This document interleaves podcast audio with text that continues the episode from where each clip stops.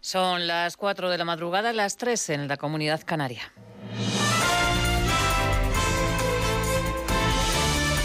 Noticias en Onda Cero.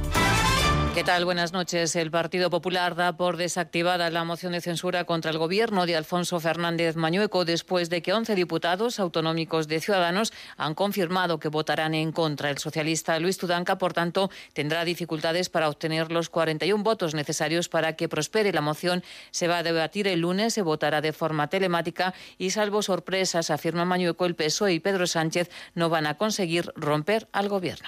Las estrategias de Sánchez solo quieren romper los pactos y la estabilidad de las comunidades donde no gobierna y lo que quiere hacer es controlarlo. Pero eso no va a ocurrir. No ha ocurrido en Murcia, no ha ocurrido en Madrid y no va a ocurrir en Castilla y León. El Partido Popular acusa a Pedro Sánchez de utilizar la moción de censura de Murcia y de Castilla y León para tumbar gobiernos que funcionan bien y están gestionando también bien.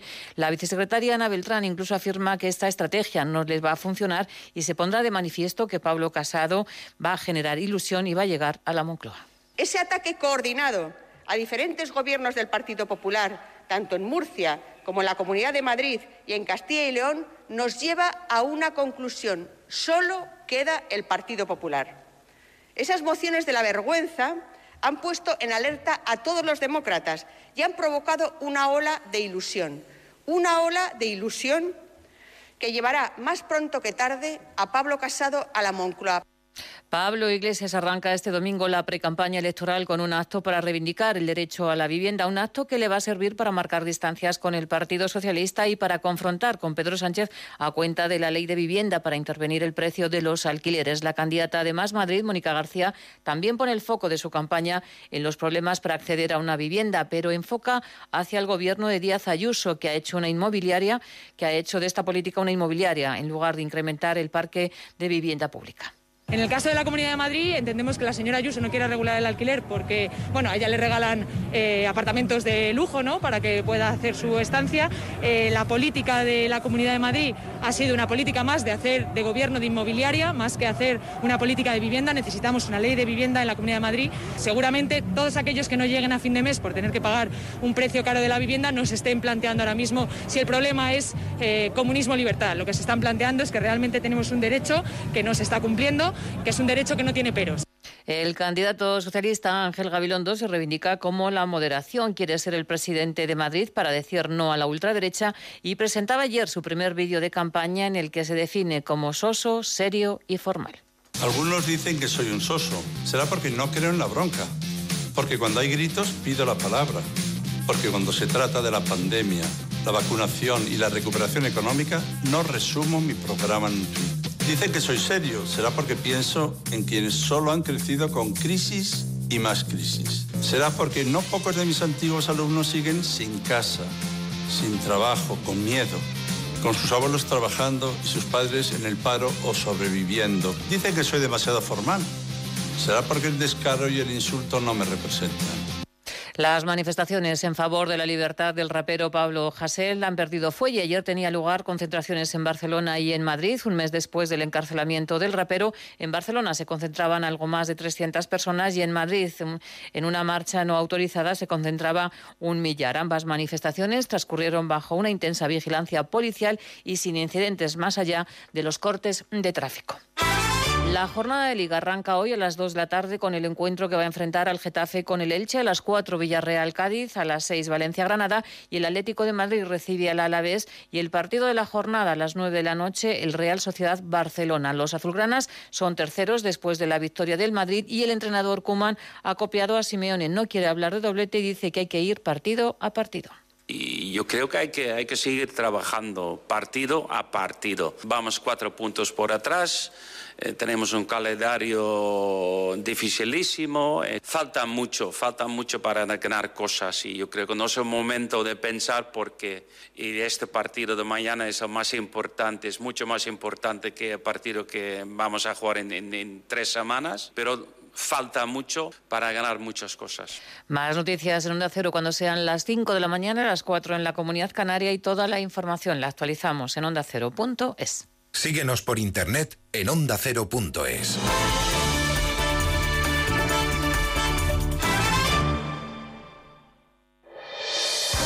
Este domingo desde las 3 de la tarde, toda la emoción del fútbol en Radio Estadio. ¡Impacto total! ¡Imparable! ¡Eterno! ¡Con espíritu de campeón! ¡Candidatura total al título! El Atlético de Madrid defiende la primera plaza. El Barcelona busca la remontada. En juego, el título.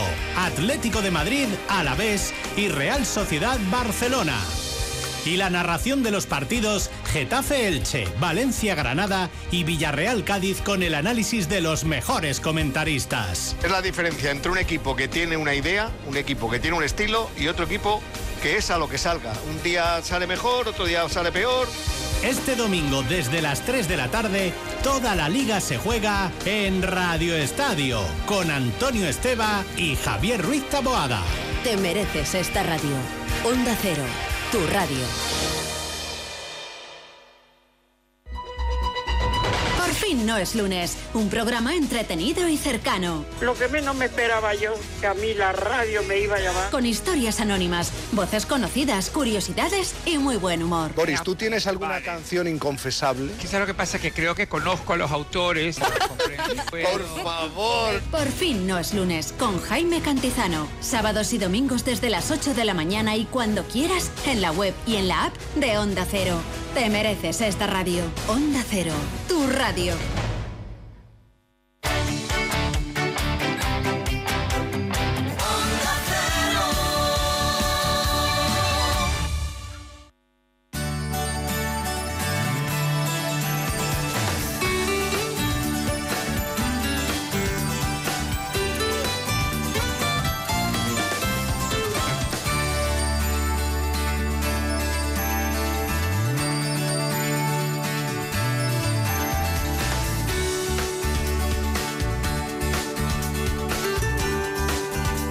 buenas manos.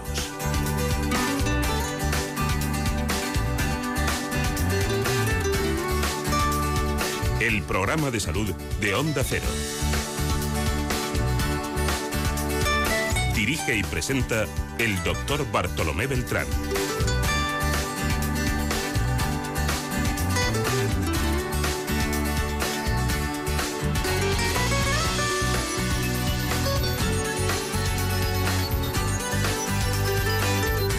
Hola, ¿qué tal? ¿Cómo se encuentran?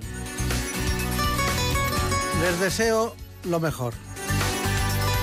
El programa se llama En buenas manos. Pues hoy hablamos de las manos. Lo haremos desde la traumatología y ortopedia. Lo hacemos con el doctor Pedro Delgado. Trabaja como traumatólogo y ortopeda en el Hospital Montepríncipe de Madrid. Así que sin más dilación les propongo a todos ustedes este informe. En buenas manos. El programa de salud de Onda Cero. Dirige y presenta el doctor Bartolomé Beltrán. La mano es la estructura más completa del cuerpo humano y junto con la muñeca está compuesta de 26 huesos. 19 en la mano y los dedos, 8 en la muñeca y 2 en el antebrazo. Además tiene un sinfín de nervios, músculos, tendones, ligamentos y cartílagos. La muñeca, la mano y los dedos tienen la capacidad de hacer una gran variedad de movimientos, dado que en esta parte del cuerpo nos permite interactuar con nuestro ambiente y manipularlo. Es común que sufra lesiones y estas son múltiples y variadas. La mano puede dañarse como consecuencia de un traumatismo, primera causa en los jóvenes, del uso repetitivo o de la degeneración producto de la edad, como sucede en la artrosis, en la que el desgaste de las articulaciones provoca la deformidad de la mano. Otras lesiones muy frecuentes son el síndrome del túnel carpiano, la artritis reumatoide, la bursitis, la tendinitis, las fracturas o los esguinces. Quiero recordar sobre este aspecto de la cirugía de la mano que un tercio de los accidentes laborales afectan a la mano o a la muñeca. Las patologías de mano y muñeca suponen el 19% de las incapacidades laborales y las caídas, roturas de ligamentos y luxaciones en, este, esta zona específica que es el carpo originan las patologías más comunes. Hoy nos acompaña un gran especialista, trabaja en el Hospital Montepríncipe de Madrid, se trata del doctor Delgado. Bueno, eh, Pedro Delgado, eh, porque claro, esto es una dedicación muy específica que no hacen todos los que son como usted, traumatólogos y ortopedas, son muy buscados por esa condición, ¿no? Eh, ¿España tiene los, los, especialistas necesarios para esta patología? Sí. ¿Sí? La verdad que la cirugía de la mano es una de las especialidades más antiguas quizás dentro del área de la cirugía ortopédica y de hecho tenemos una sociedad española de cirugía de la mano que es una de las sociedades más antiguas que tenemos. Usted es vicepresidente, ¿no? De ella. ¿Perdón? Usted es vicepresidente. Soy actualmente el secretario, secretario de la Sociedad Española de Cirugía de Mano. Antes y, lo fue, y tenemos un nivel muy alto, la verdad que nada desdeñable con el resto de los países europeos y, y de fuera de, de... ¿Cuál es la lesión más frecuente de la mano? Pues yo creo que en general las lesiones más frecuentes son las lesiones más sencillas, como son los, síndromes de túnel carpiano, dedos en resorte, que sobre todo son patologías derivadas de sobreuso o, problemas tendinosos. Y luego obviamente los traumatismos, ¿no? es decir, es muy frecuente tener traumatismos asociados como son las fracturas de muñeca, fracturas de falanges y metacarpianos, incluso más arriba, hasta la altura del codo. Son las patologías más frecuentes. Claro. Pues hay muchas patologías, pero el síndrome del túnel carpiano es una fuente común de adormecimiento y dolor de las manos. Los síntomas principales son calambres, sensación de calor o entumecimiento. Eso lo saben quien lo padecen. También quiero recordar aquí el escafoides, un hueso muy importante en la zona carpiana. Es el hueso de la más probabilidad, tío, de las que más veces tiende a romperse y luego es difícil el proceso de no cicatrización, pero sí de hacer la masa ósea, de curarse, incluso de estar bien, porque siempre molesta los cambios de tiempo, una vez intervenido y se produce con más frecuencia en deportistas o en accidentes de tráfico. Es verdad todo eso, ¿no? Completamente. De hecho, lo más frecuente es que la gente tenga un túnel carpiano y no sepa que lo tiene. Y le va a causar grandes problemas porque le va a producir pérdida de fuerza, una mala función de la mano. Y es verdad que con, un tratamiento adecuado van a mejorar mucho. Y no siempre es quirúrgico. Puede haber opciones que no son quirúrgicas y, funcionan. Y, y, has comentado el, tema del escafoides carpiano. Es una fractura súper frecuente, quizás sea de las fracturas más frecuentes del carpo. Y casualmente, la que con mayor frecuencia pasa inadvertida y cuando pasa inadvertida la principal secuela es que produce una artrosis en gente muy joven, que cuando pasan más años muchas veces la única alternativa que tenemos es una cirugía de secuelas y dejar incluso a veces la muñeca fija. Pero hay una cuestión eh, y es que eh, ¿es más frecuente en mujeres el síndrome del túnel carpiano? Sí, porque hay un cierto patrón eh, asociado a hormonas. Es decir, hay muchas cosas que pueden producir el túnel carpiano, no que lo produzcan, que se asocien a ello. Realmente, ¿qué es un túnel carpiano? Es un conflicto continente-contenido. Es un espacio pequeñito en el que pasan nueve tendones y un pobre nervio. Y ese pobre nervio siempre es igual. Y los que engordan o adelgazan son los tendones. Esto es como montarse en un coche que caben cinco personas y cuatro de ellos son muy grandes. Pues al final el pobre que está en medio está atrapado. Y ese es el problema. Claro, pero el túnel carpiano además... Eh, puede ser cíclico y puede estar relacionado mucho, ¿no? Ah, me parece a mí, con el tema laboral. Es decir, hay mujeres que tienen trabajos permanentes y continuos que acaban con... Son dos factores muy frecuentes asociados. El hecho de ser mujer trae consigo mayor producción de hormonas femeninas que asocian más asociado a tendinosis. También el embarazo puede producir el, túnel carpiano, que suele ser temporal. Eh, también el problemas con el tiroides o diabetes, que son patologías también más frecuentemente en mujeres. Incluso obesidad también se produce tanto en hombres como en mujeres. Pero el tema laboral es muy frecuente. ¿Por qué? Porque traumatismos repetidos continuos, ese sobreuso de los tendones hace que se engorden, que se inflamen y van a comprimir ese nervio en ese túnel. Presenta Marina Aturia que vamos a ver qué nos pregunta porque ella siempre nos inquieta con algo que no hemos pensado. Cuando hablamos del síndrome del túnel carpiano, hablaba de que se pueden realizar algunos ejercicios para las personas que tienen estos, estas profesiones de movimientos continuos. ¿A cuáles se refería? No, realmente me refería a que hay actividades repetitivas de los dedos y de las manos que traen consigo un incremento de tamaño de los tendones y pueden producir una compresión del túnel carpiano o incluso otras patologías asociadas como las tendinitis de muñeca o los dedos en resorte. Y eso se hace porque ese estímulo continuo es lógico, no somos una máquina, es decir, eh, eh, al final ese sobreuso origina una inflamación importante de los tendones y consecuentemente va a producir un incremento de tamaño de sus vainas terminosas y por tanto compresión en las zonas cercanas o incluso en los estuches que lo sujetan. Ese es el problema. ¿Y nos podríamos tratar con infiltraciones de corticoides o no se recomiendan? Los corticoides tienen una parte buena y una parte mala. La parte buena es un potente antiinflamatorio. De hecho, nuestro propio cuerpo lo utiliza como autoinflamatorio en circunstancias extremas. Sin embargo, cuando lo aplicamos en, determinadas patologías, efectivamente inhibe la inflamación, baja la inflamación, pero también inhibe la capacidad de regeneración. Entonces hay que tener mucho cuidado con ellos. Yo creo que de forma puntual y en casos muy específicos se pueden utilizar, pero un sobreuso de ellos trae consigo acciones eh, contrarias, es decir, puede producir tanto calcificaciones, puede decir roturas tendinosas, incluso también problemas de, necrosis y atrofia grasa, que eso puede condicionar el tratamiento posterior. Está muy bien. Muy bien. Esto, mm, además, es muy frecuente que la gente quiera solucionar el problema de la manera más rápida. ¿no? Su servicio, el servicio, es un servicio que eh, está acreditado. Está muy de moda la acreditación, pero una especie de auditoría desde el punto de vista quirúrgico por el Hand Trauma Committees, eh, que es de la Federación Europea de Cirugía de la Mano.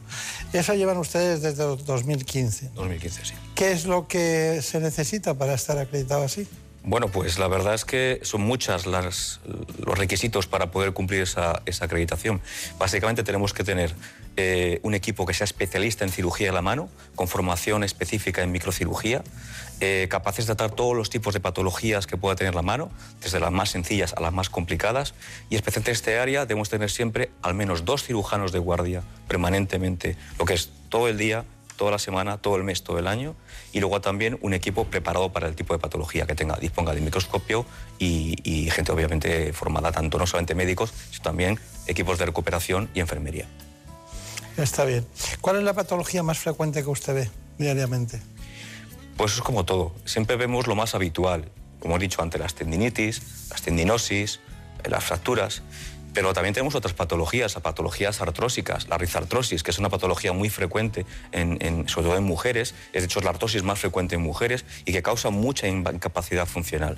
De hecho, son muchas mujeres que vienen a nuestra consulta con la rizartrosis pensando que no tiene tratamiento, que le han dicho que no se puede hacer nada y afortunadamente sí tenemos tratamientos que no solamente la pueden controlar, sino pueden evitar las secuelas que producen.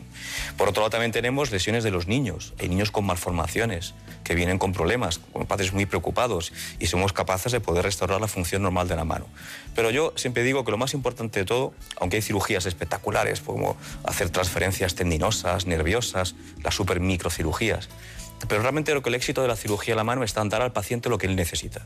Hay que dar igual de importancia al que viene por un simple, entre comillas, túnel carpiano, que al que viene con una gran deformidad y una gran secuela que le incapacita.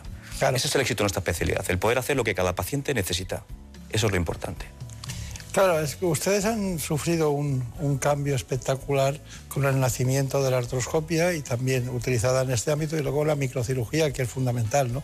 Como hemos dicho anteriormente, las intervenciones quirúrgicas de las manos han tenido un gran desarrollo en los últimos años. Las tasas de éxito de la microcirugía para recuperar la movilidad de la mano alcanzan incluso el 99%, que no es poco.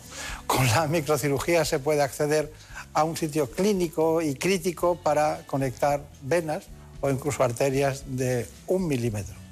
Y por eso pone esa cara de satisfacción el doctor Pedro Delgado. De todas maneras, hemos acudido a, un trabajo suyo, concretamente, porque nos interesaba mucho eh, qué pruebas realizan para el diagnóstico. Así que vamos a ir al Hospital de Príncipe con usted y, vemos lo que nos dice. Bueno, este es el caso de una mujer joven eh, que tuvo un accidente deportivo y esta es la radiografía por la cual vino. Aparentemente no se ve en gran cosa. Quizás si se mira críticamente la, radiografía vemos esta línea que aparentemente no, es congruente con esa otra línea y cuando uno mira lateralmente pues aparentemente tampoco está tan mal. En estos casos es esencial hacer un escáner para ver la articulación.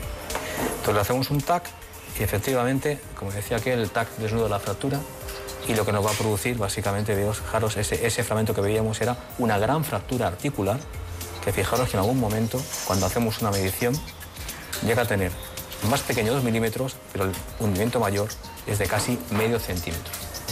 ¿Cuál es el objetivo del tratamiento? Aquí lo que vamos a hacer es, hay que levantar ese fragmento para dejar la superficie completamente plana y obviamente no vale solo con eso, hay que mantenerlo fijo. Y para ayudarse lo haremos con una placa dorsal que sujeta el fragmento. ¿Por qué es importante este fragmento llevarlo a su sitio? Porque de no hacerlo, el siguiente coso está por encima, que es en este caso semilunar y el escafoides, chocarían directamente con el agujero, consecuencia haría una artrosis. Entonces nuestro plan, como comentamos, es levantar el fragmento y fijarlo con una placa. Si no usamos el artroscopio, el problema que tenemos es que no se puede levantar, es muy difícil. Con el artroscopio vamos a tener capacidad de ver cómo es la fractura, ver si tenemos alguna lesión más asociada, que podría tener una fractura de escafoides, una lesión de, de triangular, es un menisco especial en la muñeca muy importante en los giros y en los apoyos, y también el ligamento que une el escafoide con el semilunar, ligamento semilunar, escafo semilunar. Y, ya está, lo que vamos a hacer entonces con el artroscopio levantaremos el fragmento, vemos las fracturas y luego colocaremos por la vía palmar dorsal y de forma percutánea una placa para sujetar esas fracturas. Si todo sale bien, ese paciente podría mover en poco tiempo. Bueno, aportaciones de estos conceptos. Pues yo creo que lo que ha reflejado al principio del vídeo es muy importante. Es decir, igual que las tecnologías están induciendo nuevas patologías, como el cuello corto, incluso problemas en los pulgares con los móviles vemos muchísima patología que se produce por el sobreuso de los, de los móviles y en mal uso. Vemos a niños muy jóvenes. ¿Hasta ese punto? Hasta ese punto, o sea, inestabilidades de pulgar e, incluso artritis precoces en gente muy joven. Tenías que ver cómo eh, los gente joven es capaz de teclear textos inmensos que a nosotros nos cuesta a veces mucho en segundos. Y todo eso es a base sobre utilizar los pulgares. E igualmente que esas nuevas tecnologías condicionan nuevas patologías que hasta ahora no teníamos o no eran tan frecuentes, también la gente está pidiendo soluciones nuevas a sus problemas.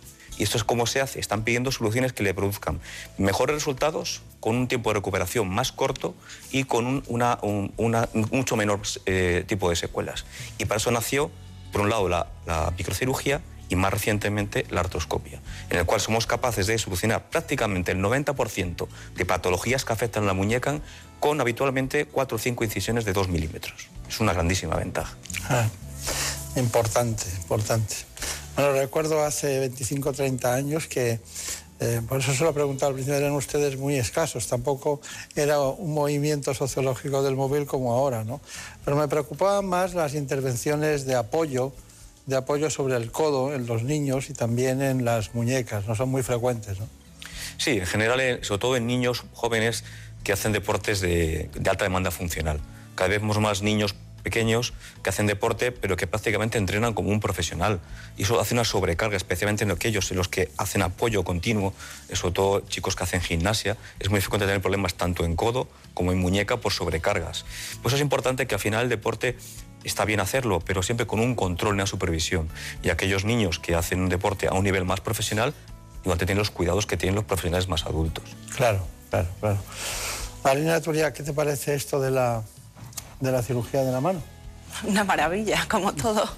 Pero esto de los móviles no lo pensaba. No lo sabía, no sabía que iba a existir incluso una nueva patología, que le pudiéramos llamar así.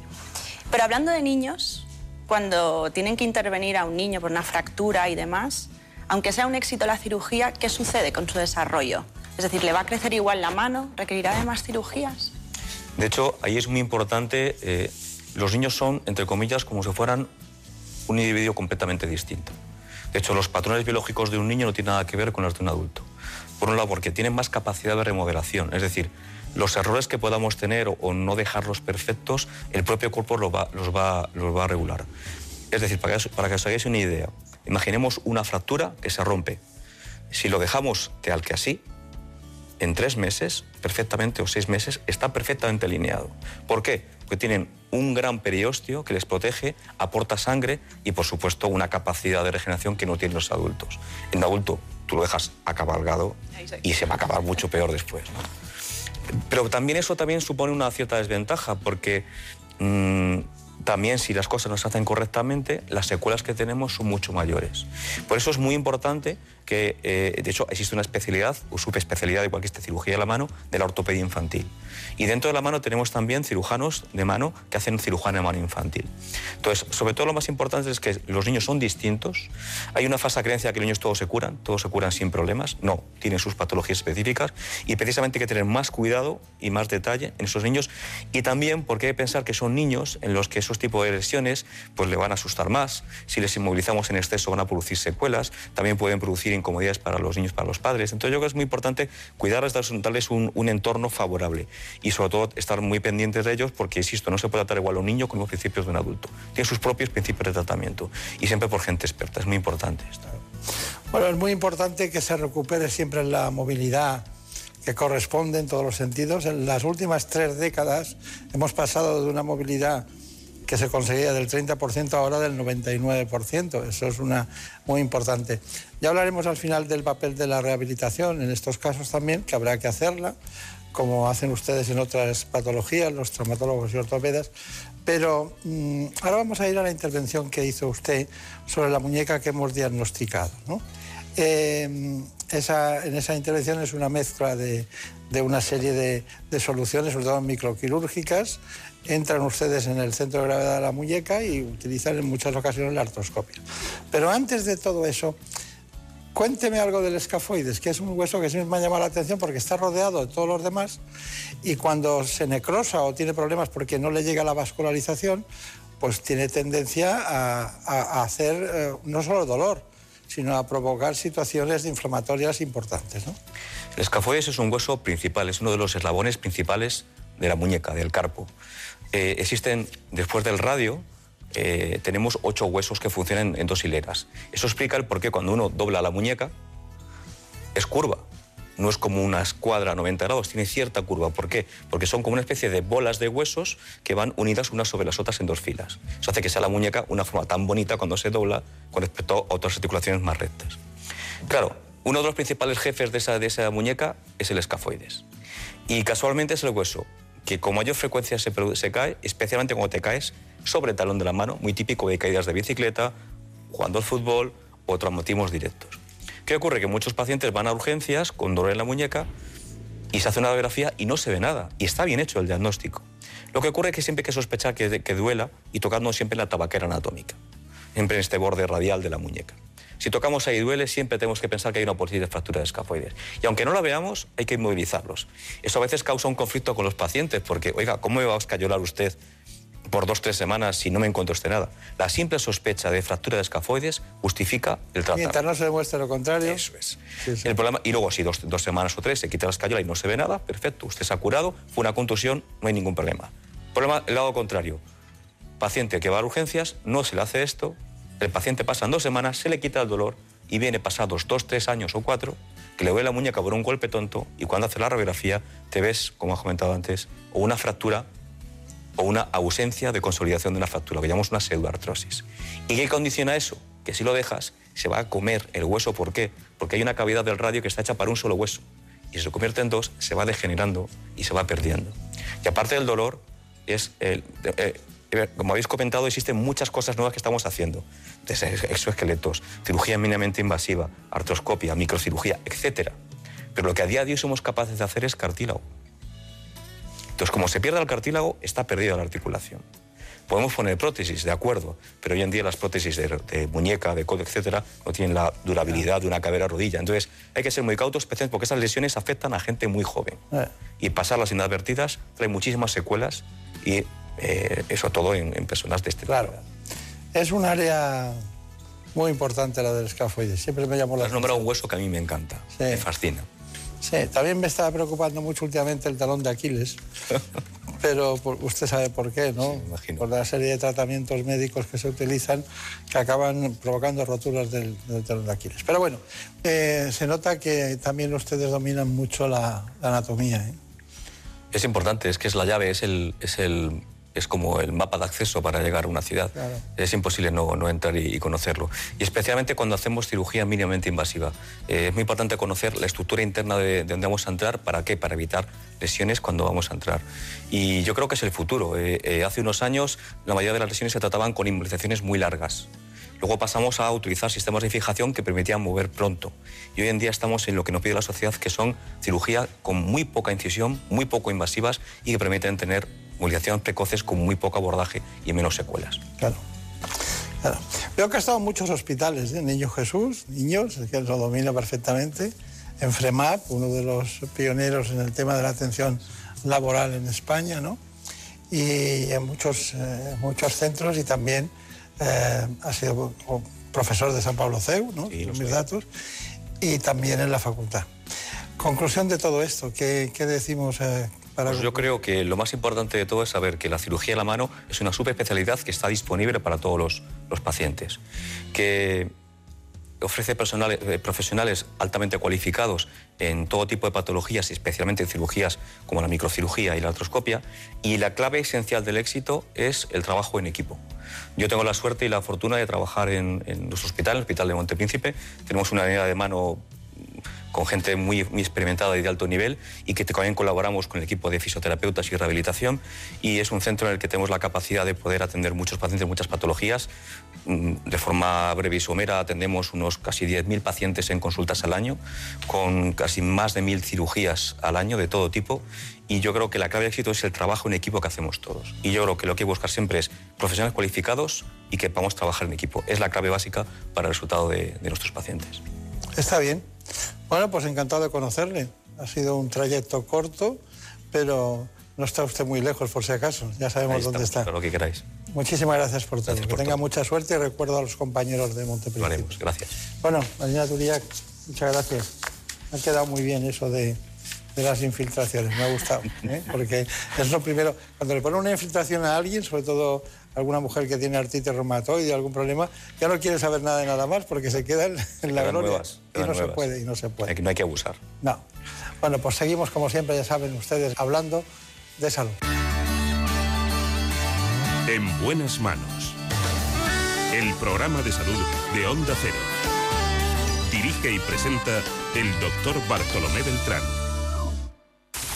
Es lógico. Murprotec empresa líder en la eliminación definitiva de las humedades, patrocina la salud en nuestros hogares. ¿Conoces la relación entre cuidar de tu hogar y cuidar de ti? En Murprotec sabemos que cuando eliminamos las humedades de forma definitiva de tu hogar estamos cuidando de ti y de tu familia. Una vivienda libre de humedades es sana y segura. Llámanos al 930 1130 o accede en murprotec.es. Cuidando de tu hogar, cuidamos de ti. Por fin no es lunes. Las mañanas más entretenidas del fin de semana. Historias curiosas, interesantes entrevistas, anécdotas y muy buen humor. Hay bromas que duran demasiado tiempo y un belga tiene el récord. Ay, pobre, un belga que lleva nueve años recibiendo pizzas que nunca ha pedido. Vamos a resolver la duda de la semana. ¿Cómo nos estimulan ciertas bebidas? Por ejemplo, el café. A algunos, a algunos les provoca un efecto muy claro y a otros todo lo contrario. Nada, cero. Esta mañana hemos querido sentar en nuestra mesa, la mesa de por fin no es lunes, a un científico y a un economista. ¿Son enfoques incompatibles? ¿Es tanta la distancia que los separa? Por fin no es lunes. Sábado y domingos a las 8 de la mañana y siempre que quieras en la app y en la web de Onda Cero. Con Jaime Cantizano. Te mereces esta radio. Onda Cero, tu radio. En buenas manos. El programa de salud de Onda Cero. All the leaves are brown. And the sky is gray. I've been for a walk on a winter. Mucha paz en esta música para una de las causas de consulta más frecuente en atención primaria. Me refiero en este caso al dolor de cabeza. Las conocidas también como cefaleas.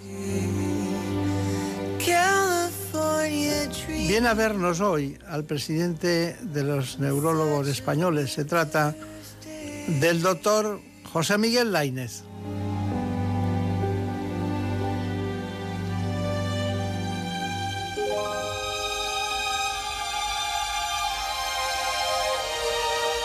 Así que conozcamos cuál es el enfoque que tiene este problema, el dolor de cabeza.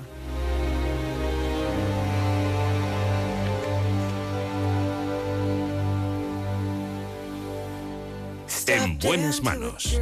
El programa de salud de Onda Cero. Las cefaleas son uno de los trastornos neurológicos más frecuentes e incapacitantes y las sufre el 95% de la población. Existen más de 300 tipos de dolores de cabeza. Cuando es un síntoma que no responde a otras patologías, hablamos de cefaleas primarias como las tensionales, que son las más frecuentes, o en racimo, de dolor localizado alrededor del ojo y migrañas. El 12% de la población sufre este último, un dolor incapacitante que se localiza en una parte o toda la cabeza. Se trata de un dolor pulsátil que surge de manera inesperada y que suele estar asociado a náuseas o vómitos, fotofobia, sonofobia y alteraciones visuales. No tiene una causa concreta, pero en un 70% de los casos presenta antecedentes familiares. Y en algunos casos se vuelve crónico, llegando a tener dolor más de 15 días al mes. En cambio, si el dolor de cabeza se desencadena por otra enfermedad como infecciones, sinusitis, meningitis, tumores o hemorragias cerebrales, nos enfrentamos a una cefalea de origen secundario. Sea cual sea el origen, las cefaleas y migrañas pueden tratarse de manera eficaz con el tratamiento adecuado, pero si hay un cambio en el patrón del dolor y pasa de leve a agudo, se debe acudir al especialista lo antes posible. Pero hoy tenemos una gran posibilidad, porque además de presidente de la Sociedad Española de Neurología, eh, la sociedad científica constituida por más de 3.500 miembros, el doctor Lainez es jefe de servicio de neurología del Hospital Clínico Universitario de Valencia y profesor de neurología de la Universidad Católica de Valencia. Es un gran amigo de este espacio, he conocido su trayectoria profesional desde hace mucho tiempo y da la impresión de algo que a uno les gusta mucho y a otros menos, que es llegar a la otra orilla. ¿no? Usted es como si hubiera llegado a la otra orilla. Me refiero que ser presidente de la sociedad pues es algo muy, muy Eh, definitivo. Es, ¿no? es realmente muy atractivo, realmente uno está muy agradecido, pero también se carga de responsabilidad y dices, bueno, dices, he llegado al momento máximo de arriba, a partir de ahora quizás baje, ¿no? Claro, claro. Nos hemos planteado mm, muchos informes y muchas historias sobre, sobre este tema del dolor de cabeza, la cefalea. No acabamos de dar con, con la comunicación ideal con la sociedad, ¿no? Porque eh, los especialistas dicen, claro, pero la migraña es un tipo de dolor de cabeza. Pues sí, pero es algo más. Eh, luego, ¿qué, la diferencia entre crónica o tensional? ¿Qué me tomo? Y luego copias a uno que está tomando para la migraña o copias a uno. Y es un lío porque hay muchas, hay más de 300. ¿no? Entonces, la, primera, la primera historia que me gustaría aclarar es la diferencia entre lo que es cefalea, dolor de cabeza, y migraña. Bueno, cefalea es un término genérico que engloba migrañas, cualquier cosa que duele de aquí para arriba, ¿no?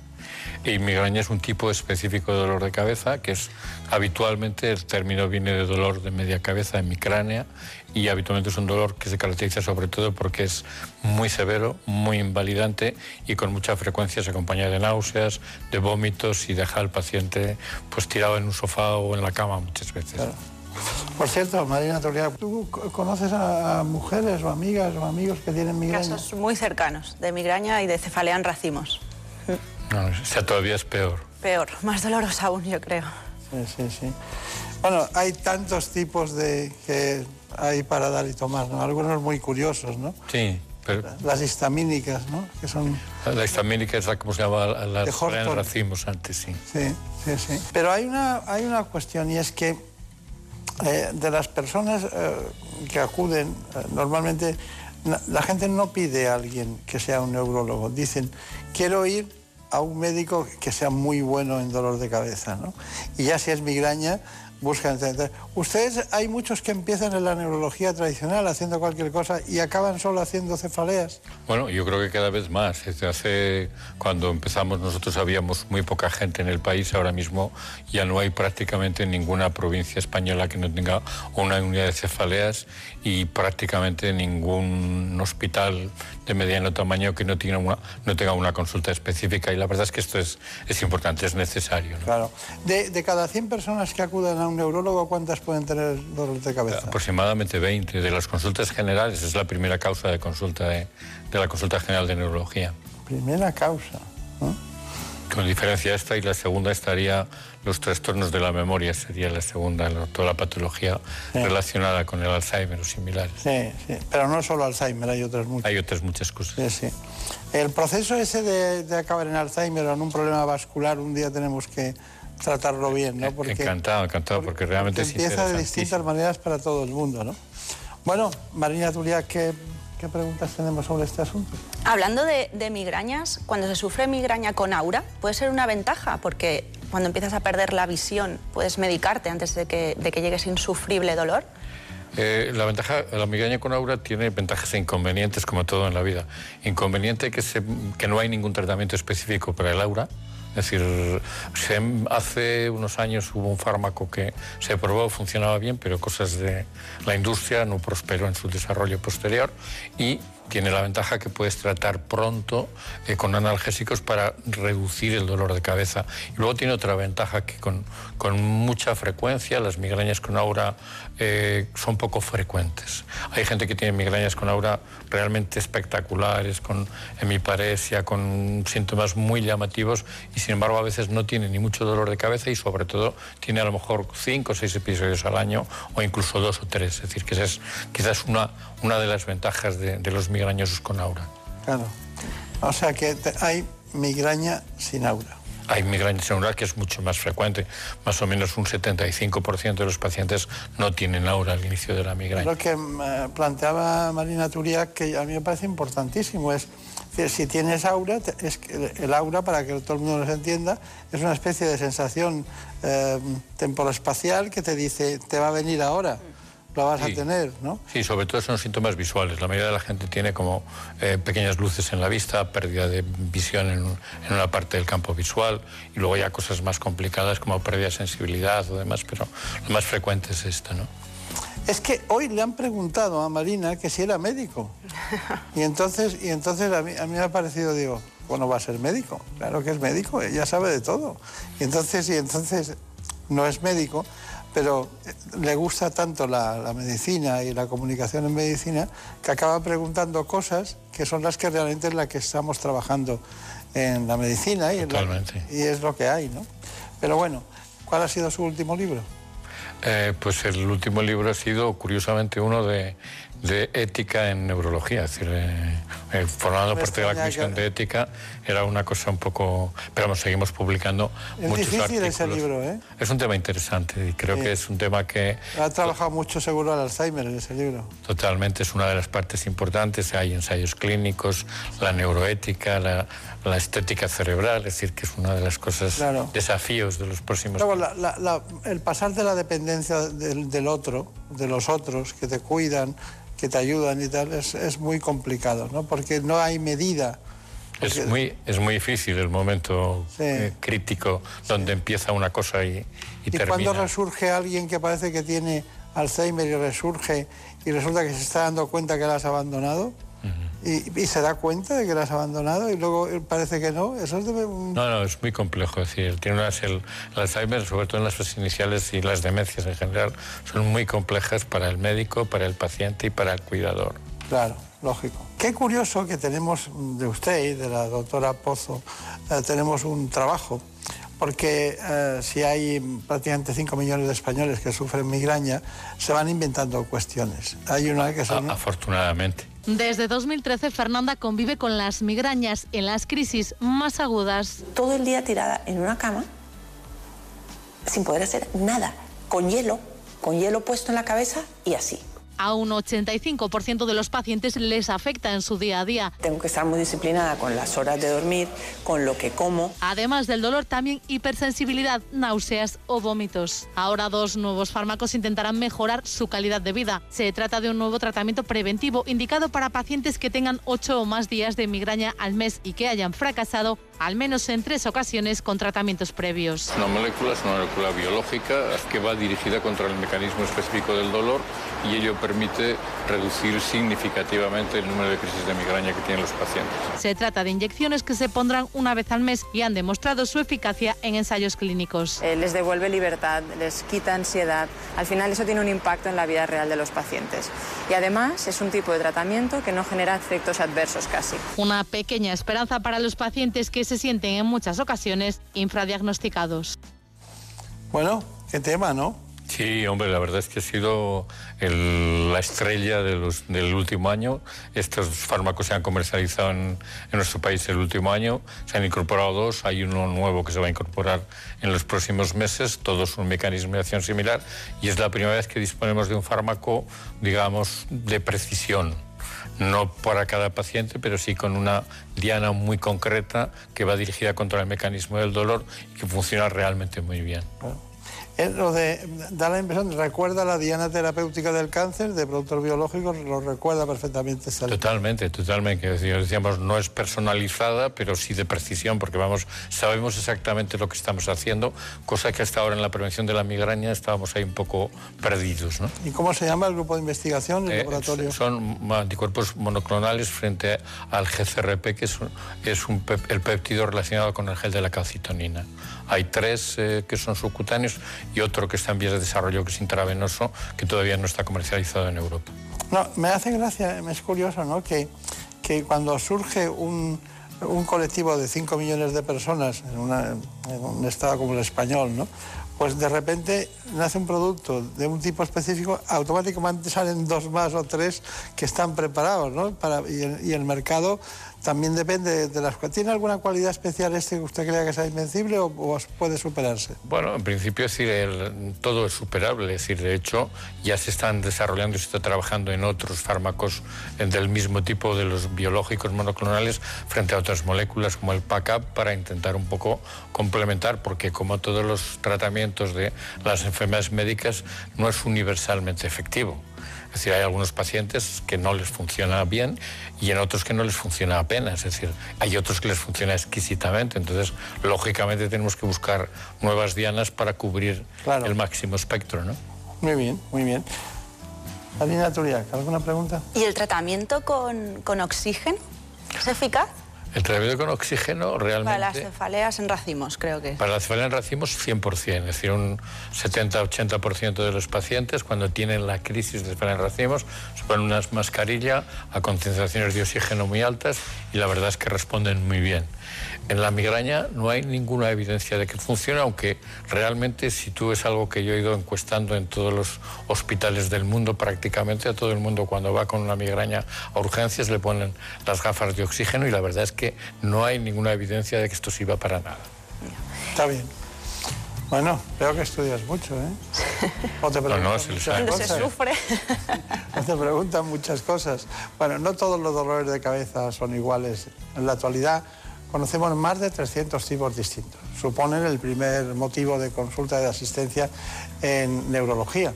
La más habitual es la cefalea tensional y también es muy frecuente la migraña. Más de 5 millones de personas en España sufren este trastorno. Por tanto, hemos querido que ustedes conozcan de momento este informe que enseguida comentamos. Los dolores de cabeza generan más de 14.000 consultas al mes en toda España. Según un estudio de la Sociedad Española de Neurología, las consultas por migraña suponen más del 50% de las primeras consultas a sus servicios y más del 80% de las derivaciones a las unidades de cefaleas se deben a casos de migraña crónica. Y es que la SEN advierte de que las cefaleas están infratratadas. Y dan un dato significativo. Más del 70% de los pacientes carecen de tratamiento preventivo y nunca han utilizado fármacos específicos contra la migraña. Y las expectativas no son nada halagüeñas.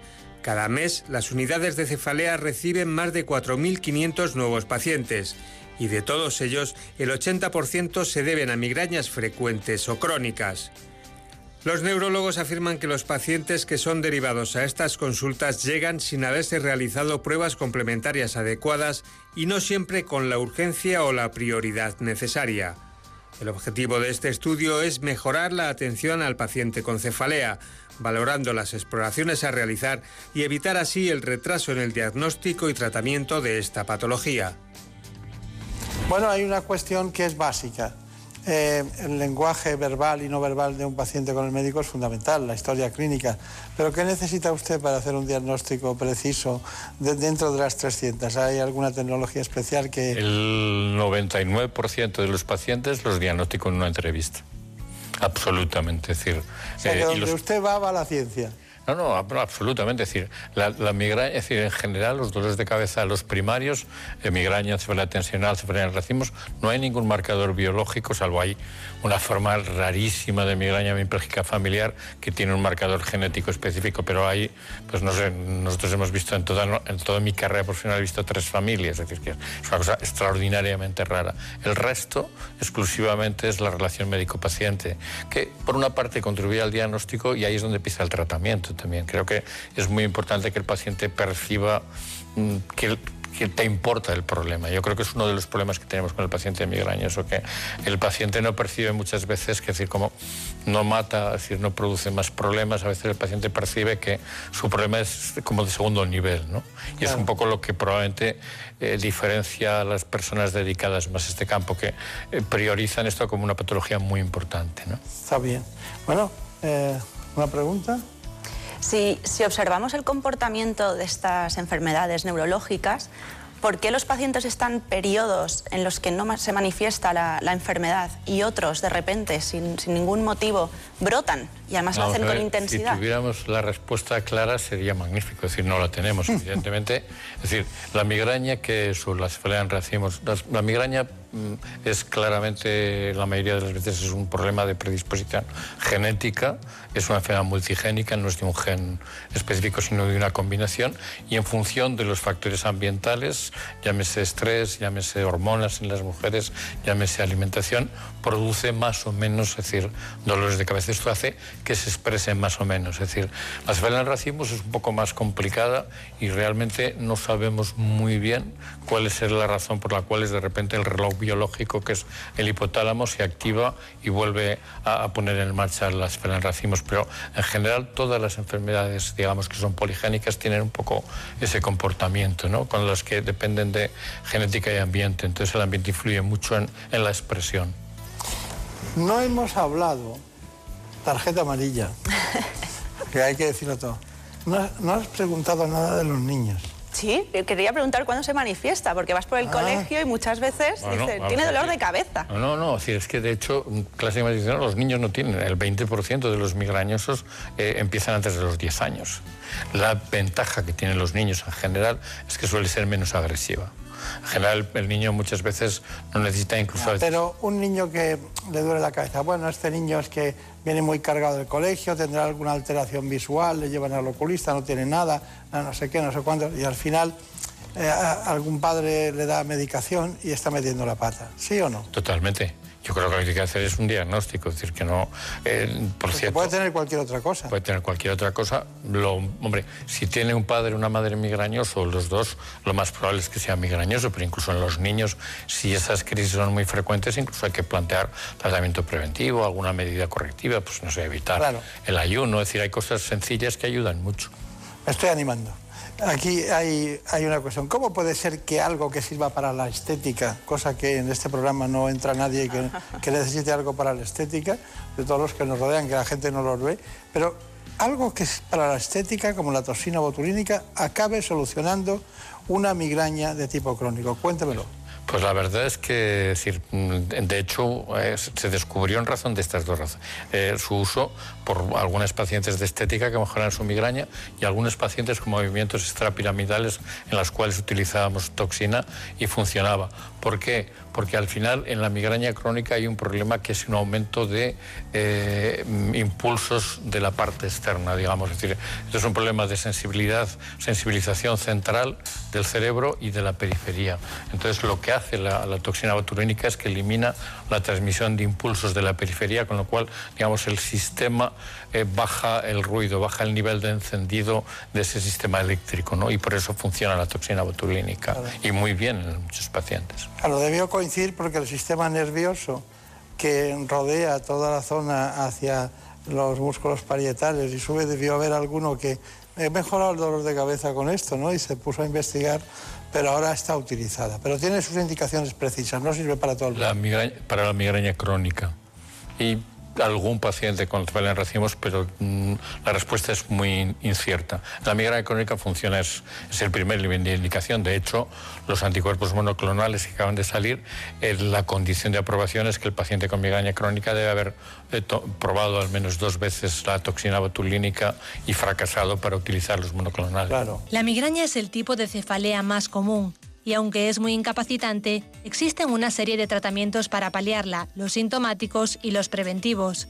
Dentro de este grupo, uno de los más efectivos para la migraña crónica es la toxina botulínica, ya que se cree que mejora esta enfermedad bloqueando la transmisión del dolor. Su aplicación la realiza un neurólogo mediante inyecciones de toxina botulínica a nivel facial y de cuello y se repite pasados tres meses. Según un estudio de la Sociedad Española de Neurología, este tratamiento permite reducir a la mitad el número de crisis en un 70% de los pacientes. Además, la investigación concluyó que iniciarlo en el primer año del diagnóstico aumentaba las posibilidades de que los pacientes tuvieran una buena respuesta. Por ello es importante el diagnóstico precoz para poder aplicar un tratamiento adecuado.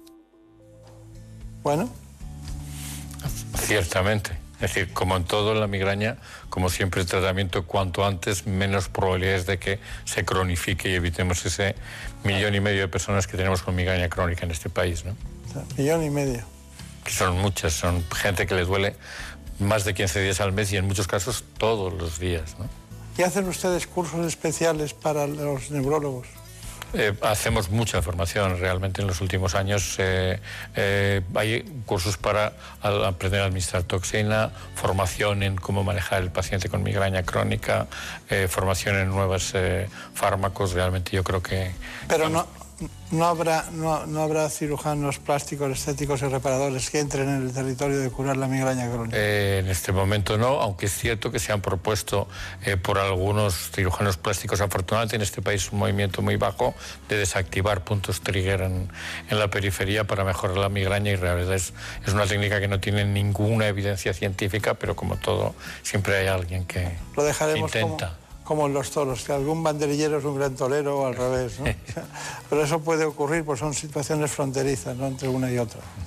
Bueno, pues eh, dígame, ¿cuáles son las conclusiones después de todo lo que ha visto, de todo Bueno, lo que hemos visto eh, aquí? yo no, pienso no que se la- deje nada que no quiera que se transmita. Las conclusiones son, primero, decir que cuando, si usted tiene dolor de cabeza, lo que es importante es que consulte a su médico. La mayoría de las veces el médico general lo va a resolver.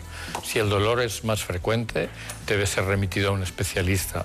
Eh, ahora mismo, es decir, con el manejo con tratamientos preventivos, con tratamientos agudos, en los cuales también estamos eh, progresando bastante, es decir, el 90% de los pacientes lo resolvemos muy bien.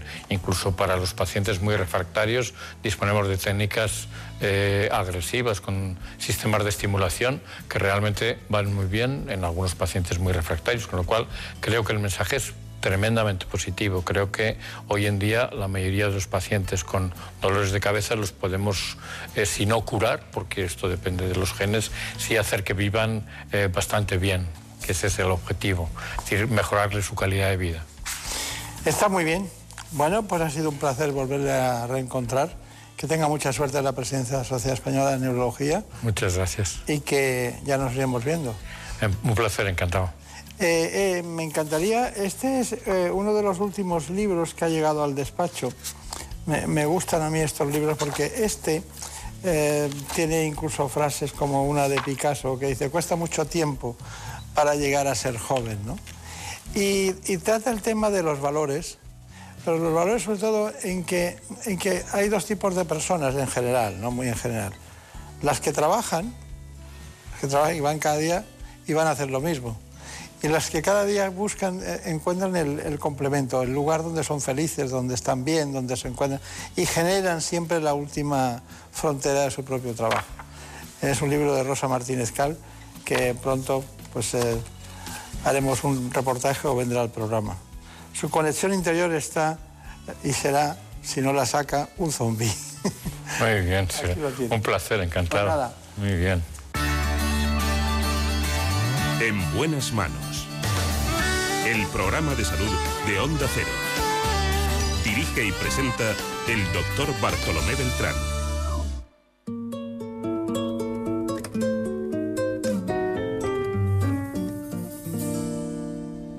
Déjame esta noche noche Soñar contigo. Déjame imaginarme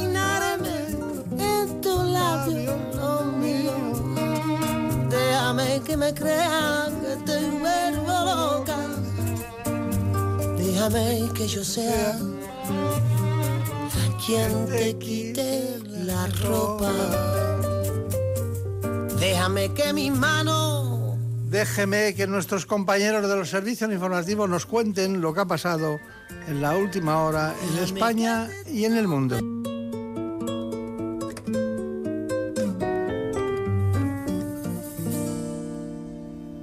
Déjame esta noche soñar contigo.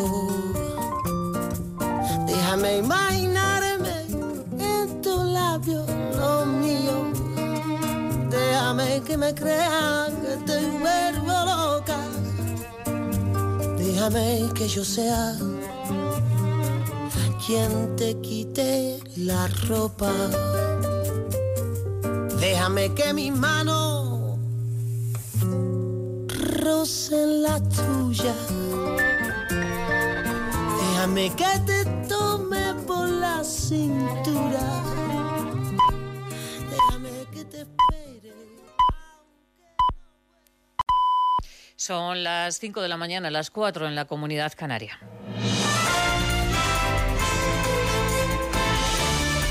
Noticias en Onda Cero. ¿Qué tal? Buenos días. La tercera ola de coronavirus ya golpea con fuerza a Europa. En tres semanas la incidencia de casos en el continente ha repuntado un 34%. Francia ha notificado 35.000 nuevos contagios y vive este fin de semana un nuevo confinamiento. Italia también está confinada hasta el próximo 6 de abril y Alemania, con una incidencia por encima de los 100, estudia ampliar las restricciones mañana lunes. El director de la Organización Mundial de la Salud advierte que para frenar el avance del virus no es suficiente con la vacunación. Después de seis semanas de disminución de casos en enero y febrero, ahora estamos en camino de una cuarta semana consecutiva de aumento de casos. Por el momento, el número de muertes sigue disminuyendo, pero a un ritmo más lento. Los casos están aumentando en la mayoría de regiones, una tendencia que preocupa por el impacto de estas variantes mientras se produce la apertura de la sociedad con una distribución de vacunas no equitativa.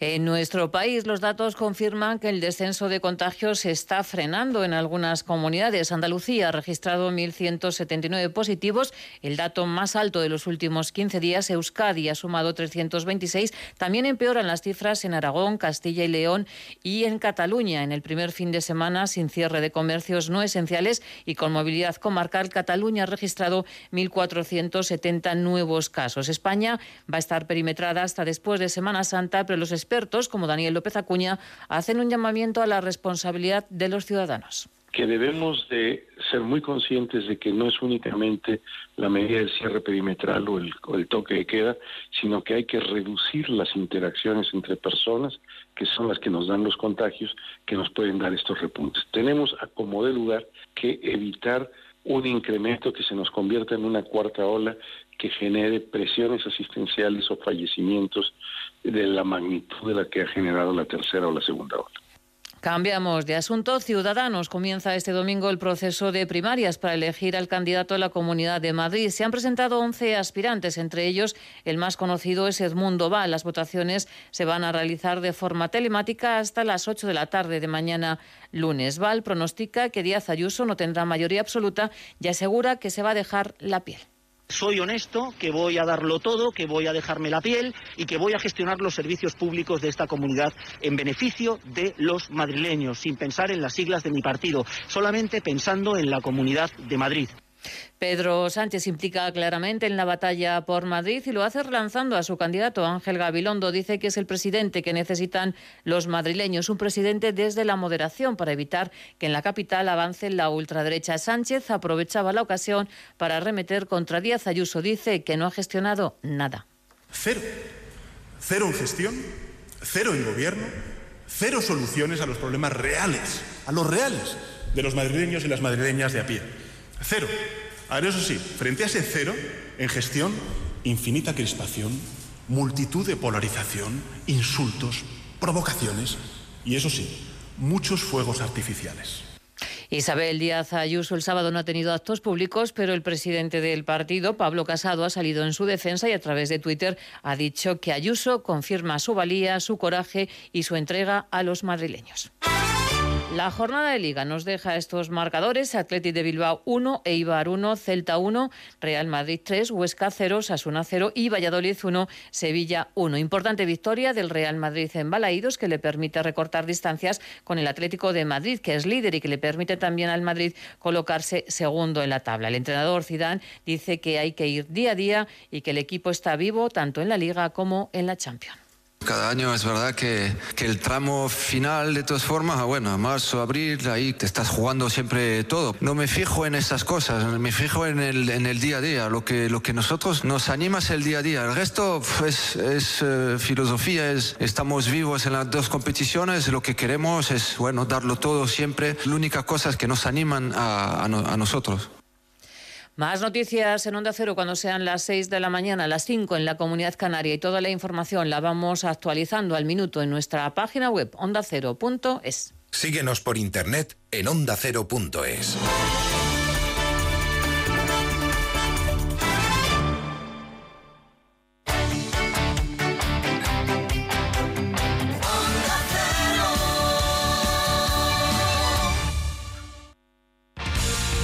fines de semana en Onda Cero, como el perro y el gato. Un programa para todas las edades con algo en común, el amor a los animales. Pues seguimos en Onda Cero en Como el perro y el gato, un programa que quiere a los animales, que los quiere vivos, sanos. Nuestros perros tienen que jugar y jugar mucho, porque los perros si no juegan se aburren y pueden empezar a hacer cosas que no nos apetece por casa, mordisquear cosas. A todas estas personas que ahora quieren adoptar un cachorrito, comprarlo porque los niños lo piden, por favor, iros a las protectoras. Están llenas de esos cachorritos que se adoptaron hace dos, tres, cuatro años y que en un momento dado sobraron y los echaron literalmente a la calle y que son maravillosos. Como el perro y el gato, con Carlos Rodríguez. Sábados a las 3 de la tarde, domingos a las dos y media y siempre que quieras en la app y en la web de Onda Cero. Patrocinado por Menforsan, los especialistas en cuidados, higiene y cosmética natural para las mascotas. Te mereces esta radio. Onda Cero, tu radio.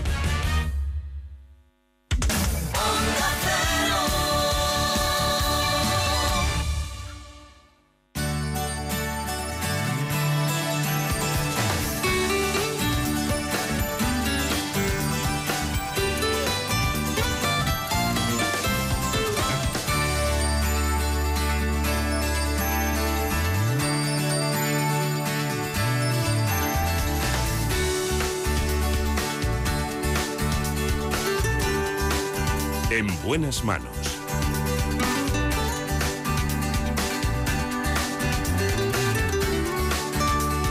El programa de salud de Onda Cero.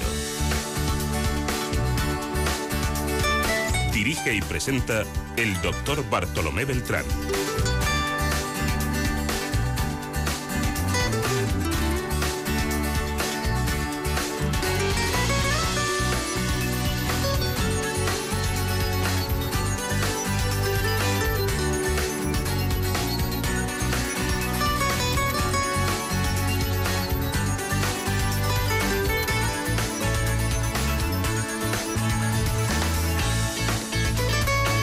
Vamos a hablar ahora de ginecología.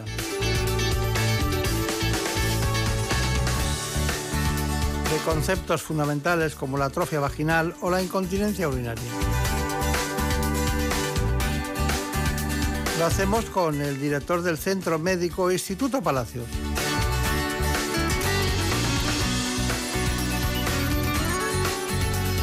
Se trata del doctor Santiago Palacios.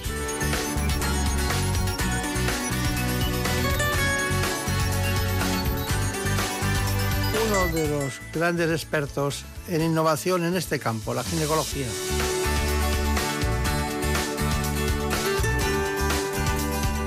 Pero antes que cualquier otra cosa, vamos con el informe. En buenas manos. El programa de salud de Onda Cero. Cerca de la mitad de las mujeres que viven en España se encuentran en la menopausia. Una etapa de grandes cambios en la que son frecuentes diversas dolencias producidas por el descenso paulatino de la producción de estrógenos. Los expertos insisten en que no se trata de una enfermedad, sino de un proceso en la vida de la mujer, que ocurre de media en nuestro país a los 51 años. Entre sus molestos síntomas está la atrofia vaginal, un trastorno que sufre hasta un 45% de las menopáusicas en España y que cursa con picores, sequedad, ardor, pérdidas de orina y molestias en las relaciones sexuales. A pesar de que el índice aumenta tras la menopausia, entre un 10 y un 15% de las mujeres en edad fértil también presenta síntomas, debido entre otros al periodo de lactancia o a algunos tratamientos oncológicos. Hoy en día existen distintas terapias como el láser para mejorar la calidad de vida y las relaciones de pareja de las mujeres con atrofia vaginal. Curiosamente, él fundó, el doctor Santiago Palacios, como ginecólogo en 1989 la primera unidad de menopausia en España en la Fundación Jiménez Díaz. Tengan en cuenta que 1989 es el año en el que se abrieron las puertas de esta casa para empezar a reconstruirla definitivamente y que empezara a emitirse, por eso cumplimos 30 años. Sé que a él le molesta, a mí también, pero han pasado 30 años. Él es autor de más de 300 artículos sobre la salud de la mujer. Sus principales intereses de investigación son la menopausia, la osteoporosis y la disfunción sexual femenina. Doctor Palacios. Doctor Beltrán, ¿qué tal? Bien, ¿no? No sabía eso del 89, ¿no? Sí, bueno, lo de los 30 años, pero empezamos con muchísima ilusión y la seguimos teniendo. Esa es otra historia, ¿no? Eso, ahí, ahí estamos todos, Antena 3 y yo. y el Instituto Palacios. Bueno, pues vamos a hablar de muchas cosas hoy, pero básicamente eh, la atrofia vaginal. Em, ¿por, qué, ¿por, qué, todas las cosas que, que, que, cursan con algún aspecto negativo de la atroficidad o, o la osteoporosis o, o, la pérdida del de coenzima Q10, ¿por qué tienen una variabilidad que empiezan de manera distinta en distintas personas? No, no todo el mundo dice, el día tal, de tal año, cuando tengas tal, empieza la atrofia. Bueno, porque cada, cada persona es un mundo, ¿no? Y la cantidad, en mi caso, por ejemplo, hablando de la atrofia vaginal, las los receptores estrogénicos en la vagina son diferentes. Pero de una manera u otra, la, atrofia vaginal sí que es una enfermedad progresiva, es decir, que comienza con la menopausia, con la depresión de los estrógenos y progresivamente va a más. Esa mujer que tiene a lo mejor 55 o 60 años y ya comienza a notar esa sequedad vaginal con dolor en las relaciones sexuales, que sepa que como es progresiva, va a continuar y al revés, cada vez a más. Y por eso un poco queremos llamar la atención que no sea una enfermedad silenciosa, que afortunadamente cada vez las mujeres lo dicen más a los ginecólogos o ginecólogas, pero que lo sepan, que lo hablen y que lo digan, porque afortunadamente, y por eso estamos aquí, tenemos hoy un montón de tratamientos diferentes que merecen la pena, porque previenen unos y otros curan. Claro. Curan durante ese momento, porque realmente tiene que ser un tratamiento crónico y progresivo. Claro, claro. Pero eh, el, grueso de mujeres que tienen atrofia eh, está en ese grupo de 45 a 50 años. No, ahí es cuando comienza. Eh, cuando realmente empiezan a notar más molestias es alrededor de los 60 años, 55 a 65, que es la época en que continúan teniendo una actividad sexual importante y ya notan ese dolor y esas molestias. Yo creo que como todo, como igual que las mujeres echan y los hombres con la sequedad cremas hidratantes en la piel, tienen que tener en cuenta que la vulva y la vagina tienen que ser igualmente hidratadas y cuidadas. ¿Cuál es, eh, vamos a hablar sin relaciones sexuales y luego con relaciones sexuales, ¿cuál, es el primer síntoma que aparece en una atrofia? Sequedad. Notan tanto la parte externa que llamamos los ginecólogos vulva, que tú sabes muy bien, y la parte interna, que es la vagina, notan sequedad, falta de flujo, que realmente se exterioriza o, se interpreta mucho mejor cuando notan esa molestia, ese roce, ese escozor en la relación sexual. Ahí ya lo definen muy claramente y por lo tanto empieza con sequedad y continúa con dolor en las relaciones. Bien. Eh, em, aparte de la, la sequedad genera como consecuencia picores o molestias cuando hay relaciones. Picores, molestias, incluso sangrado, puede haber pequeño sangrado y sobre todo que muchas veces lo que pasa es que no pueden llegar a completar esa relación sexual. Donde más les molesta, donde más les duele es en la entrada de la vagina, lo que llamamos nosotros el introito, ¿verdad? El vestíbulo. Ahí es realmente donde notan un mayor dolor, que muchas veces incluso se contraen y no permiten. Eh, claro, ante el dolor hay una, hay una contracción. Está, está bien. Bueno, eh, en cuanto al, a las relaciones sexuales, ¿hacen perdurar más tiempo las relaciones sexuales el que se produzcan estos fenómenos? ¿o no? Claro, las relaciones sexuales es la mejor manera de prevenir la atrofia, porque realmente la actividad sexual que dilata toda la vagina que es un espacio virtual, normalmente está cerrada y con la relación sexual se abre, ¿no? Y que además el esperma no deja de tener una serie de sustancias hidratantes, es la mejor manera de tener una vida sexual activa y de prevenir la atrofia. Bueno, vamos a, seguir con este tema porque a mí me, me apasiona el tema de la es que es muy terrible el saber que tienes algo. Veo que hace muchas cosas que no deberían hacer. ¿Qué es lo que una mujer no debe hacer cuando tiene atrofia vaginal? Me refiero en el tema que a veces eh, algunas por un tema de higiene o por la propia sequedad se ponen cremas, se ponen... Hay algunas cosas que a lo mejor no son buenas hacerlas. Bueno, todo lo que sean baños y duchas vaginales no nos gusta nada a los ginecólogos. La naturaleza es sabia y, por ejemplo, en la época reproductiva, en la época que son jóvenes, el propio flujo y el arrastre limpia, ¿verdad? Y en la posmenopausia, cualquier cosa que metamos puede tener el riesgo de una vaginitis atrófica, es decir, que se inflame o se infecte además la vagina. Yo creo que no, yo creo que es mucho más sencillo, es consultarlo con el médico. Hoy por hoy todos los médicos, no solo los ginecólogos, sino los médicos de atención primaria, saben que es un proceso del envejecimiento que produce síntomas y tenemos muchas herramientas terapéuticas. Luego lo que tienen que hacer es consultar, tan sencillo como consultar, para evitar que vaya a más. Se ha demostrado que cuanto antes se traten, van a mejorar mucho más y más rápido y van a evitar el que lleguen a una atrofia severa, que eso es horrible. Claro, claro. Bueno, eh, realmente hay muchas innovaciones en todos los ámbitos de la medicina. Hay uno de ellos que, a mí me ha llamado especialmente la atención, que es ese gel, un gel de, de tipo doméstico, que con científicos japoneses se puso en marcha para elegir el sexo de los bebés, ¿no? Y, al final es una, no, es una tontería, pero es una cuestión muy sencillita, ¿no? Pero tiene su, su mérito poner a, a, correr la carrera de los espermatozoides y también lo que es el X y el Y, a ver quién llega antes o quién se relantiza para conseguir que sea de un sexo o de otro. ¿No le parece una cosa muy curiosa, no? Sí, pero vamos, tiene su, como dices, eh, su fundamento, ¿verdad? Tiene su, que es la energía que gasta el espermatozoide subiendo, ¿no? Que necesita seguir siendo alimentado. Bueno, eh, ¿usted ha tenido más niños o más niñas? Yo he tenido dos niñas y un niño. No, ¿y como actividad profesional? Ah, como actividad pues quizá niñas, quizá niñas, quizá niñas. Las niñas son más fuertes, ahí están. quizá niñas. Bueno, la verdad es que la ilusión es tanto de la madre, del padre y del ginecólogo, es lo mismo, con qué tal que salga sano, que es lo que nos exigen, es lo importante. Yo conozco una de las niñas que trajo. Ah, claro, sí, la mayor, Paula. Paula. Y yo conozco también otro de usted. ¿Sí? Mucho, la mayor. Está bien. Bueno, es lo que hacíamos allí juntos en la Fundación Jiménez Díaz.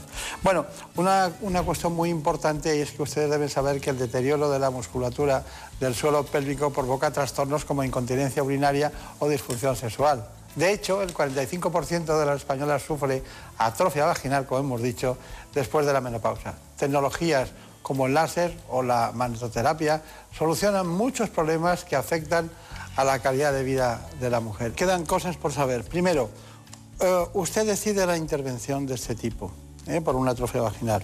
¿Qué recomienda antes de volver a la consulta para hacerse? ¿Le recomienda algo, aparte de que haya mucha higiene en todos los sentidos? Bueno, sí. Eh, nosotros primero tienes que, se tiene que descartar que no haya ninguna infección ni en vagina ni en vejiga. Bien. Claro, es calor y si es calor la estimula, es una infección. Luego, para eso hay que hacer primero un examen vaginal y de vejiga. Y simplemente que vengan rasuradas, si es posible, para mejorar realmente la, visibilidad, no por otra cosa, y ya está. No se necesita más. Pueden, salen al cabo de 20 minutos eh, andando y pueden ir en coche y pueden hacer su vida normal. Lo único que se les pide es que después de realizar el láser, que durante cinco días no tengan relaciones sexuales, que durante cinco días no hagan ningún ejercicio brusco, eh, pueden andar 5 kilómetros, sí, 20 kilómetros no. Y finalmente, que no se moje, que no esté muy mojada la vagina. Se pueden duchar, pero no bañar. Y durante cinco días eso es muy simple. Si son siete no pasa nada. Si son siete no pasa nada. Una pregunta que, quería hacerle es, em, bueno, em, ¿ya es para toda la vida? No, no. Eh, se hace la primera vez que haces por atrofia vaginal o por incontinencia, que es muy parecido, eh, realmente hay, que hacer tres sesiones, con una diferencia entre una sesión y otra de cuatro a seis semanas. ¿Por qué? Porque cuesta al tejido colágeno producirse y por lo tanto hay que perder un poquito, hay que esperar ese tiempo. Y después se necesita una sesión como recordatorio una vez al año, porque nosotros somos capaces de producir colágeno, pero no somos capaces de mantenerlo, sino que con el tiempo va bajando otra vez el colágeno y por eso hay que hacer un recordatorio una vez al año. Perfecto.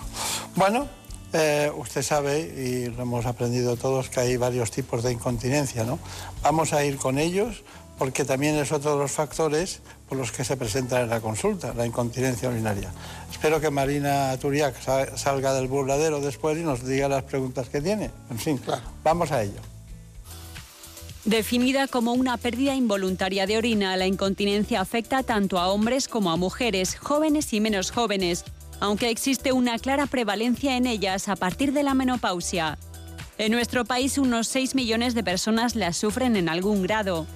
La Organización Mundial de la Salud advierte que la incontinencia es un problema de salud pública que incapacita a cerca de 200 millones de personas en todo el mundo. Y aunque no se considera un trastorno grave para la salud, según los expertos, la calidad de vida de quienes la sufren es peor que la de los enfermos de diabetes o de artritis reumatoide. Además, la incidencia de la incontinencia urinaria está aumentando en las últimas décadas debido, entre otras razones, al envejecimiento de la población. Esta patología puede llegar a causar ansiedad, depresión y aislamiento social. Bueno, eh, ya he visto lo que hay. Eh, ¿Qué me dice la incontinencia urinaria? Porque yo recuerdo las incontinencias urinarias que solucionábamos quirúrgicamente, pero eh, aquí ¿qué hacemos? Bueno, primero es que recordar esas, esos tipos de incontinencia urinaria. El que llamamos nosotros de estrés o de esfuerzo, que es cuando una mujer tose, ríe, corre, salta y que se le escapa el pis. Ese es un tipo. Y que tiene una manera de actuar diferente o de tratar. Otro tipo es lo que llamamos de urgencia. Es cuando a una persona le entran ganas y no llega, no tiene tiempo. Es muy típico cuando una persona llega a casa, ¿verdad? Y sabiendo que hay un cuarto de baño, cuando abre, tiene que salir corriendo y se le escapa. Y la tercera es la mixta, que hay un poquito de ambas. La más frecuente y la más habitual y la que tiene mucho que ver con los partos y con, también con gente joven es la de estrés, es decir, la de la que corriendo se escapa al piso tosiendo, etc. Después, la siguiente sería la mixta, que es bastante frecuente. Y la de urgencia es más típica de la persona con la edad, al cabo de los años, es que te levanta muchas veces, dos o tres veces por la noche, y que por lo tanto, lo han dicho muy bien eh, ahora, que es la calidad de vida se deteriora mucho. Muchas veces no vas al teatro pensando que no vas a aguantar durante toda la obra. Es un tema que realmente es, está ahí, que nos preocupa y por eso esta explosión de nuevos tratamientos que yo creo que es maravilloso. Bueno, doctor Palacios, eh, vamos a, hablar del suelo pélvico, ¿no? Eh, vamos a hablar de la magnetoterapia, de los campos magnéticos. La magnetoterapia es un tratamiento que utiliza energía electromagnética focalizada de alta intensidad para estimular los músculos del suelo pélvico.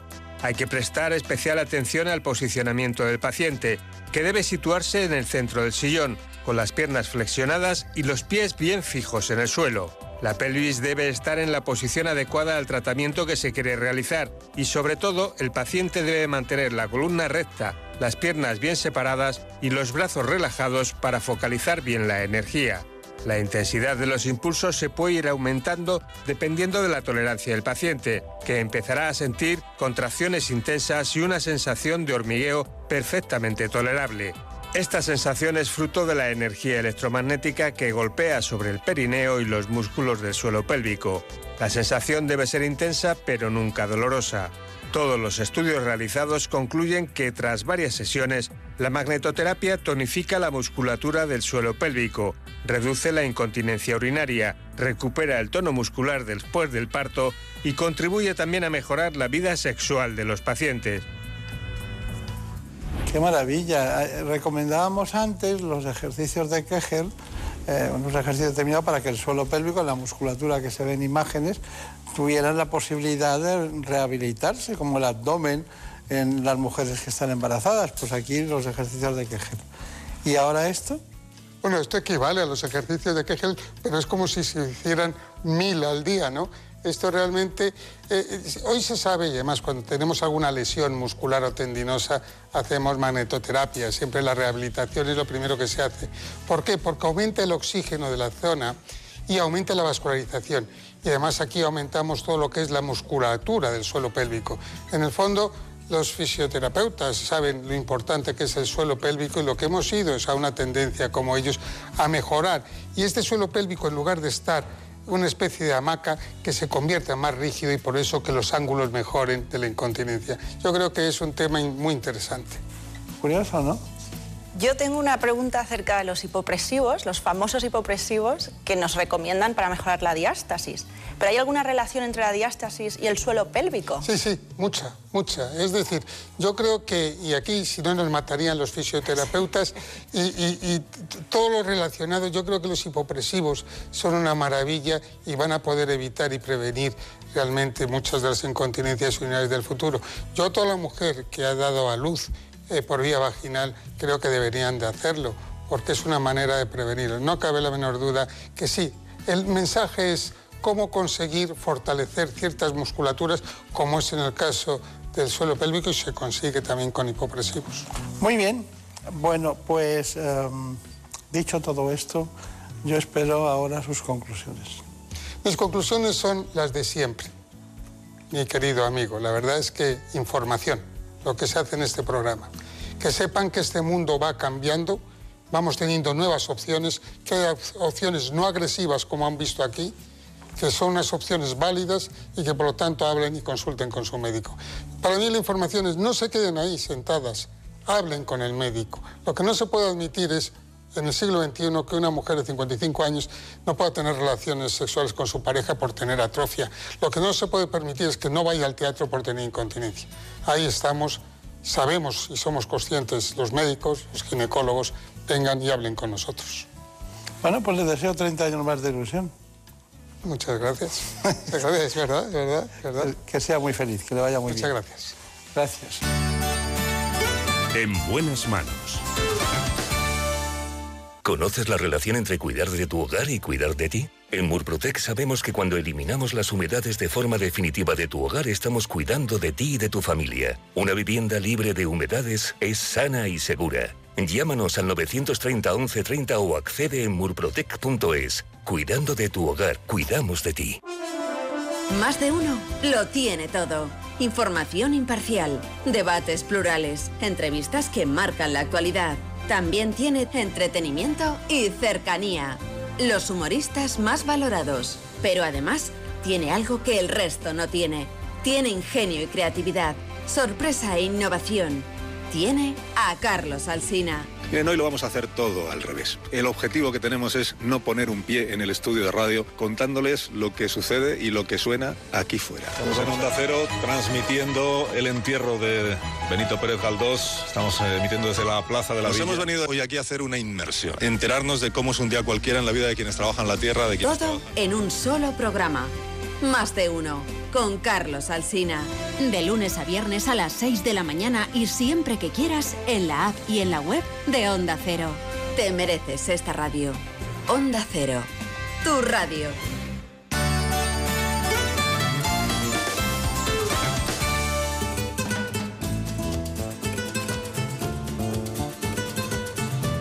Ha llegado el momento de conocer lo que publican nuestros compañeros de La Razón en ese suplemento de A tu Salud. Saludos desde La Razón. Esta semana nos hacemos eco de las dudas surgidas acerca de los efectos adversos provocados por las vacunas de la COVID-19, tras la notificación de trombos en personas que habían sido inoculadas con el suero de AstraZeneca.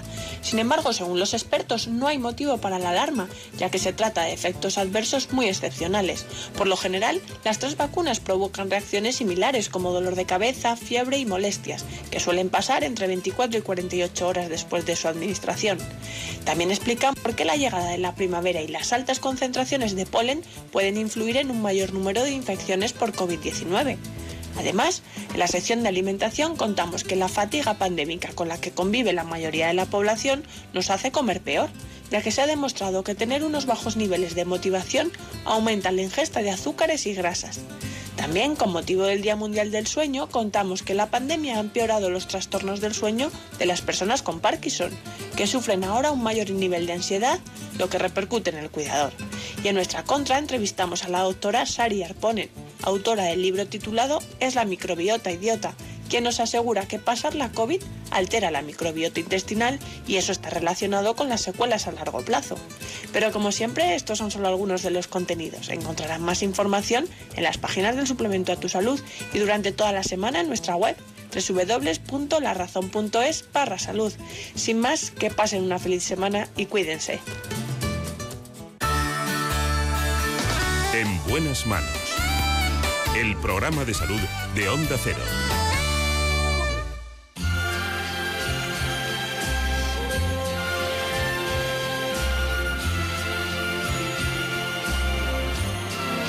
Me han dicho que en esta noche no solo hubo canciones, también hay otros extraños en la noche. Aquellos que se levantan y van a la nevera.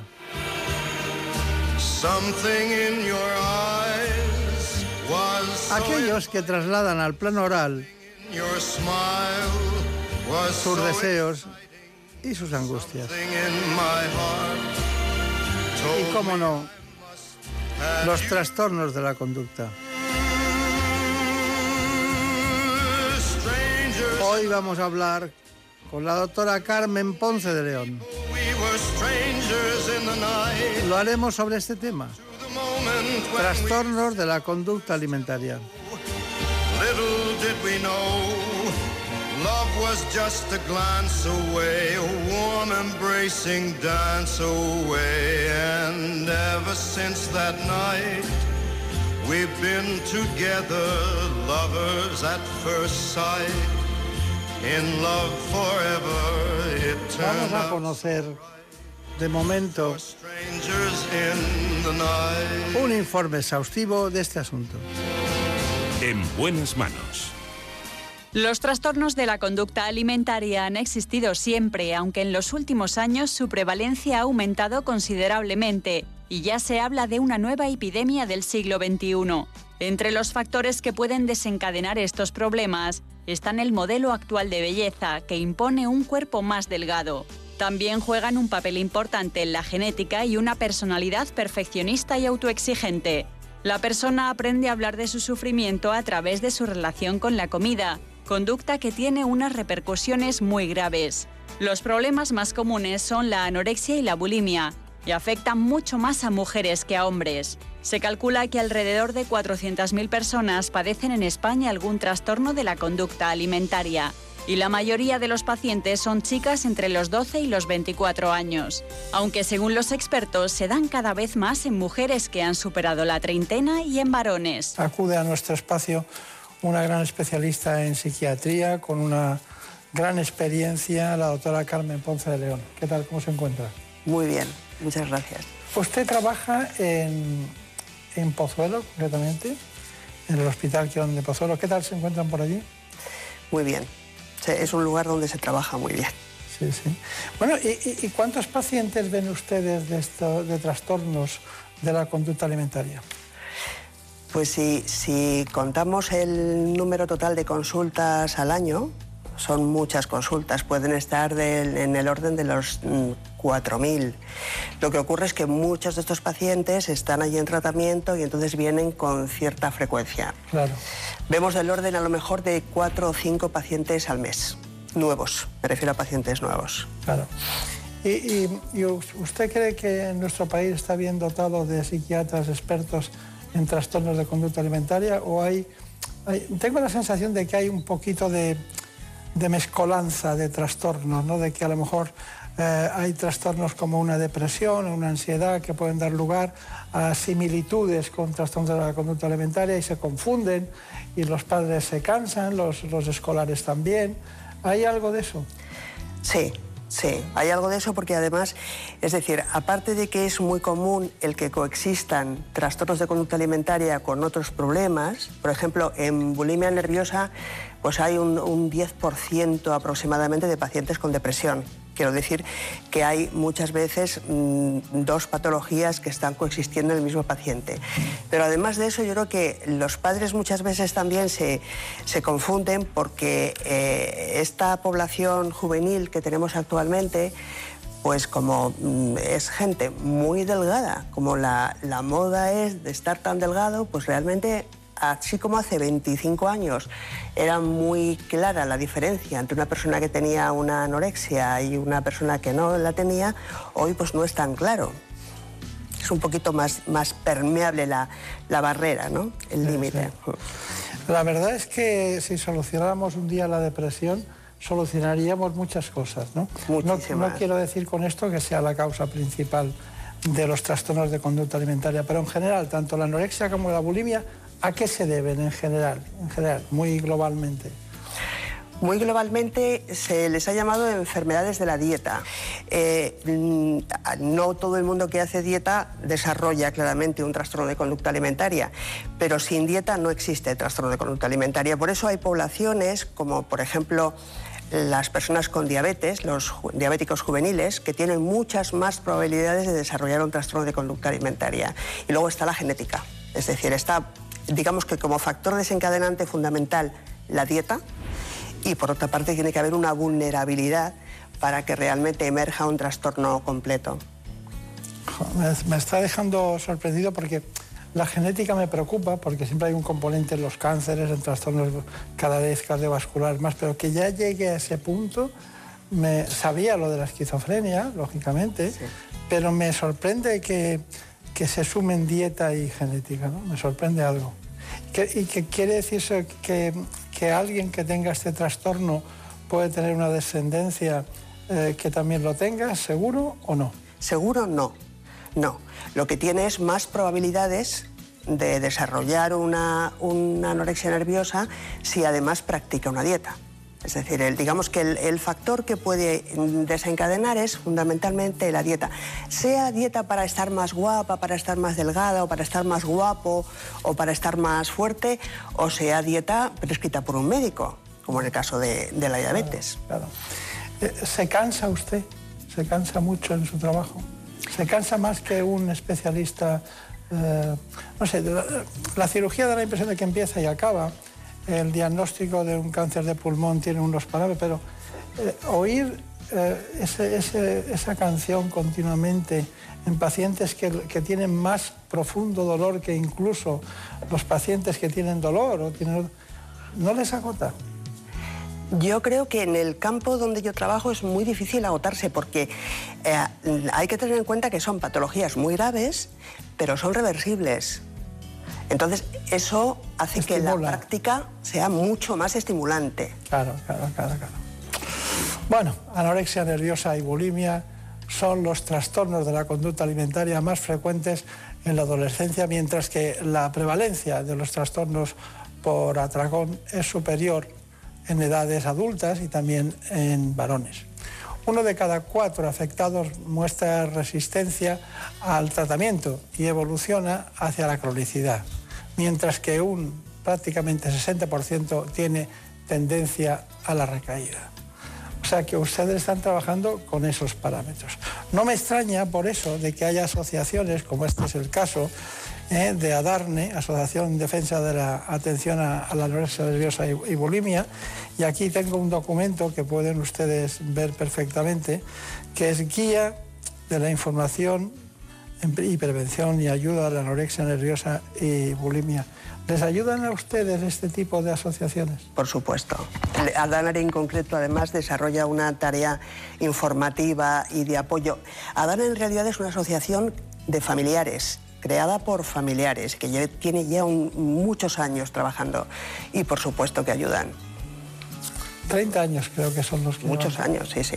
Claro, o sea que viene de lejos la historia. Bueno, desde, desde la última, digamos, revolución en todos los sentidos de, la sociedad, ¿no? tecnológica, en todo ese tipo de sociedad en la que es más acumulativo, escolarizada, ¿eh? en la que, pues claro, los padres se, tienen que, reunir. María Turia, bueno, ¿qué preguntas tienes tú para la doctora Ponce de León? El, ritmo, el ritmo de vida actual nos lleva a comer muy poco en familia y los adolescentes están en el instituto y demás. ¿Están los centros educativos preparados para detectar un caso de trastorno de conducta alimentaria? Yo creo que eso es muy variable, es decir, que es una, una, cuestión de sensibilidad y de la propia historia del centro. Es decir, sí que hay colegios públicos y privados en los que han tenido casos, se han enterado de que los tenían y entonces están más atentos o tienen más tendencia pues, a, fijarse ¿no? en, cómo, en si las niñas o los chicos adelgazan muy bruscamente o en si comen peor, pero tiene mucho que ver con la historia del centro, porque yo creo que las campañas que se hacen para prevenir trastornos de conducta alimentaria en el medio escolar, la mayor parte de las veces lo que eh, se centran mucho en la educación nutricional y entonces no, no parece que eso nos ayude a una detección precoz, por lo menos no de forma evidente. ¿Y el, y el entorno familiar, familiar, tenemos que aprender a ayudarles? ¿O porque a veces puede ser contraproducente el, venga, haz el favor de, de comer, de acabarte todo lo que hay en el plato? ¿Debemos acudir a terapia con ellos? Hay que acudir a terapia con ellos. De hecho, la familia, yo creo que es el, en estas patologías es uno de los pilares del tratamiento. Y la mejor forma de ayudar a, los adolescentes o a los críos a que no desarrollen trastornos de conducta alimentaria es precisamente mejorar la comunicación en la familia y hablar y hablar de otros temas que no son la imagen física. Es decir, desgraciadamente en esta sociedad hablamos muchísimo de los pantalones que nos ponemos, de cómo nos queda la camisa, de... y los críos, todo eso mm, son como esponjas, ¿no? Entonces es habitual que en críos muy jovencitos haya ya cierta preocupación por qué se ponen o por mm, cómo les queda. Y luego hay también una especie de, obsesión con, con combatir la obesidad que muchas veces raya va más allá de lo que debiera, ¿no? Es decir, a, los niños que son un poco gorditos, pues a veces en el cole se les insulta y todo eso lleva a que uno se preocupe más y más, un niño quiero decir, o una niña, se preocupe más y más de su aspecto y tenga más tendencia a comer menos. Bueno, nosotros tenemos eh, una serie de, curiosidades ¿no? informativas, ¿no? Una es la vigorexia, ¿no? Eh, esa obsesión que tienen algunos para estar fuertes, musculosos, eh, la tablet famosa, ¿no? Yo tengo dos, para que se note que... Pero bueno, bromas aparte, eh, también aparte de la vigorexia, según datos de la Organización Mundial de la Salud, dice que el 28% de la población próximamente tendrá problemas de este tipo. Y en este caso hemos rescatado una información de lo que se llama la ortorexia. Ejercicio físico. Y una más. Venga, arriba. Alimentación saludable cada vez nos preocupamos más por nuestra imagen, pero llevar al extremo esta preocupación puede derivar en un trastorno, la ortorexia. Las personas llevan al extremo una alimentación saludable en el que ellos consideran determinados alimentos como saludables y solamente pueden consumir esos alimentos. Según la Organización Mundial de la Salud, afecta ya al 28% de la población de países desarrollados y varios son los aspectos que ayudan a detectarla se sienten muy culpables una vez que han consumido comida que no era la que, la que ellos consideraban que es saludable. Eh, llegan a aislarse del resto de gente porque su dieta, digamos, les hace que, que permanezcan fuera del resto de, sus, de sus amigos, pierden el gusto por comer, pierden el gusto por estar con otros. Aseguran los expertos que las redes sociales y la imagen de cuerpos idealizados influye mucho en el desarrollo de estos casos. De esta gente que tiene un montón de seguidores, pues ¿qué ocurre? Que se ven muy influenciados por estos consejos que da esta gente y a veces los consejos, bueno, pues no siempre son del todo acertados. Por eso recomiendan... Lo que hay que mirar es que detrás de toda la información científica siempre haya referencias científicas y siempre haya profesionales debidamente cualificados. Porque comida es salud y la salud nunca puede estar en riesgo. Pues está, está en, riesgo.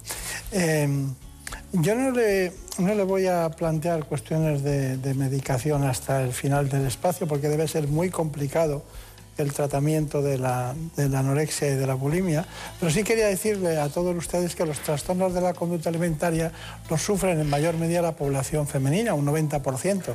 Son la tercera causa de enfermedad crónica en la adolescencia. Y también la anorexia nerviosa y la bulimia son los trastornos de la conducta alimentaria más frecuentes en la adolescencia.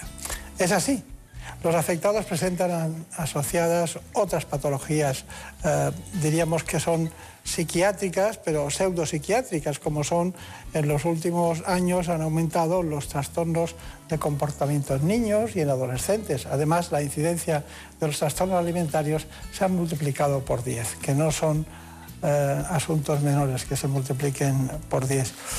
Nosotros, eh, estos, estos, estos aspectos coinciden, supongo, con los datos que tenemos de su consulta, ¿no? Coinciden, ¿no? Pero, eh, claro, ¿qué, hace, ¿qué puede hacer Adaner, como hemos visto y usted ha calificado de que pueden ayudar mucho en todos los sentidos? Hemos acudido a Adaner y hemos hablado con la presidenta, con Pepi Aymat, y también con Isabel Martínez, que es la psicóloga. ¿Las conoce? Sí. Pues ellas se han prestado para todos ustedes eh, para este informe. ADARAN es una asociación eh, sin ánimo de lucro en defensa de la anorexia nerviosa y la bulimia. Nosotros tenemos para los pacientes eh, grupos de autoayuda para anorexia y bulimia. Esto no es un tratamiento individual, pero sí que es una forma de que ellos vayan conectando y es una ayuda. Mm, hacemos eh, dos charlas informativas en el Hospital Niño Jesús para familiares y afectados, donde ahí pues salen eh, sabiendo que, realmente que es un trastorno, es un trastorno grave, eh, pero sí que también saben que sitios donde acudir.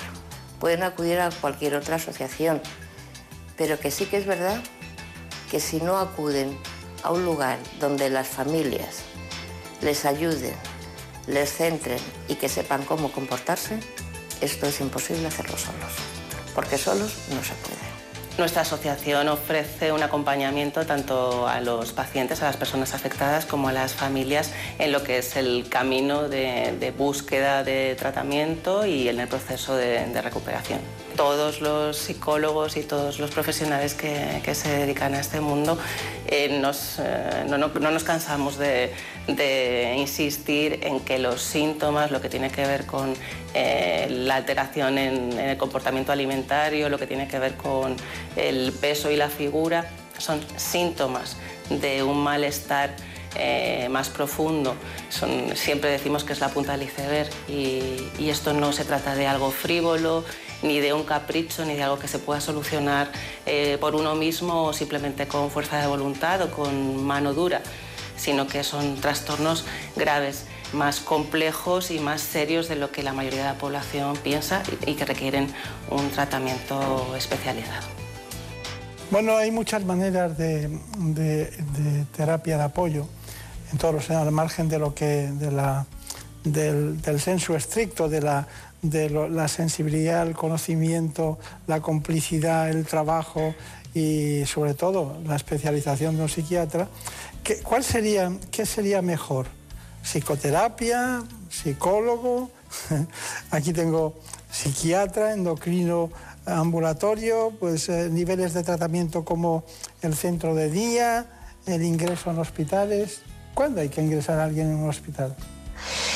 Normalmente se- el ingreso se, se indica cuando el índice de masa corporal es muy bajo, porque cuando es mm, un índice de masa corporal inferior a 16 o 16,5, el tratamiento ambulatorio no suele dar ningún resultado.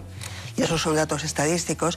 Y también porque a partir de, ese- de esos índices aumentan muchísimo las complicaciones físicas que pueden darse. Entonces, el ingreso hospitalario se hace cuando hay riesgo para la vida, un peso muy bajo puede condicionarlo, puede condicionar un riesgo para la vida u otras complicaciones. Y también muchas veces se recurre al tratamiento hospitalario cuando se ve que el tratamiento ambulatorio o el tratamiento en hospital de día no da resultado. Y el paciente se encroniza y continúa con las mismas prácticas y entonces hay que mm, realizar un, un ingreso hospitalario. Claro. Entiendo que cuando, cuando la biología no puede soportar la patología, hay que ingresar. Claro, claro. Está claro. ¿Alguna pregunta, Marina? ¿Pueden llegar a curarse definitivamente o requieren de controles de por vida? pueden llegar a curarse definitivamente. Eso es además muy importante decirlo, repetirlo y escucharlo. Es decir, el- el- hay un porcentaje muy alto de pacientes que se curan por completo y que no presentan ninguna secuela a lo largo de la vida adulta. Y a este tipo de, o sea, a estas personas que sufren este trastorno, ¿cómo les afectan las rutinas, los horarios, el sueño? ¿Cómo les afectan? Sí, positivamente, negativamente. Muy positivamente. Porque son personas que son muy perfeccionistas, Sí, es- sí. brillantes estudiantes. Sí. Entonces, en términos generales, lo que una de las cosas que, que el tratamiento lleva consigo es, mm, digamos, que haya un autocuidado, que haya una higiene del sueño, que haya cinco comidas al día, que se viva con un cierto orden.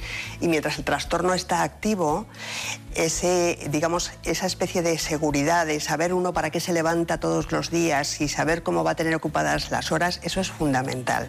Por eso insisto yo en que la familia es, un- una, es una columna del tratamiento. Usted ha matizado que eh, este tipo de trastornos de la dieta, que le voy a llamar yo de la dieta, tanto la anorexia como la bulimia, eh, tienen una gran influencia en las redes sociales, una gran influencia. Antes de contestarme a esa pregunta, mm, mm, ¿cuándo hay que sospechar que alguien puede tener algún tipo de trastorno? ¿Cuándo es incipiente? ¿Cuándo, cuándo usted piensa que puede decir, cuidado con esto? Son trastornos de la conducta. Entonces, lo habitual es que se vean comportamientos un poco desviados en cuanto a la alimentación. Es decir, muchas veces los adolescentes pues, empiezan a rechazar algún tipo de alimento o a preguntar, mm, ¿esto engorda? o a consultarlo o a mm, preguntarles a, los familiares cómo les ven o a pesarse mm, con frecuencia si hay báscula en el baño.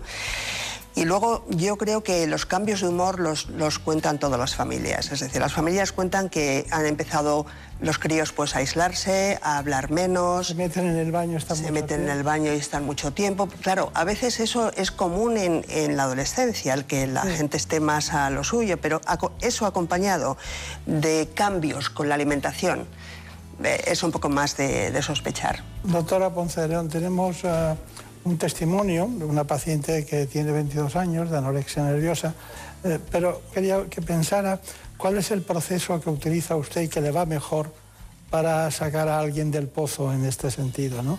Piense las etapas ¿eh? y cómo, cómo las construye el psiquiatra para que vaya bien. Bueno, mm, ya sé que hay recaídas. ¿Cuán- ¿Qué porcentaje?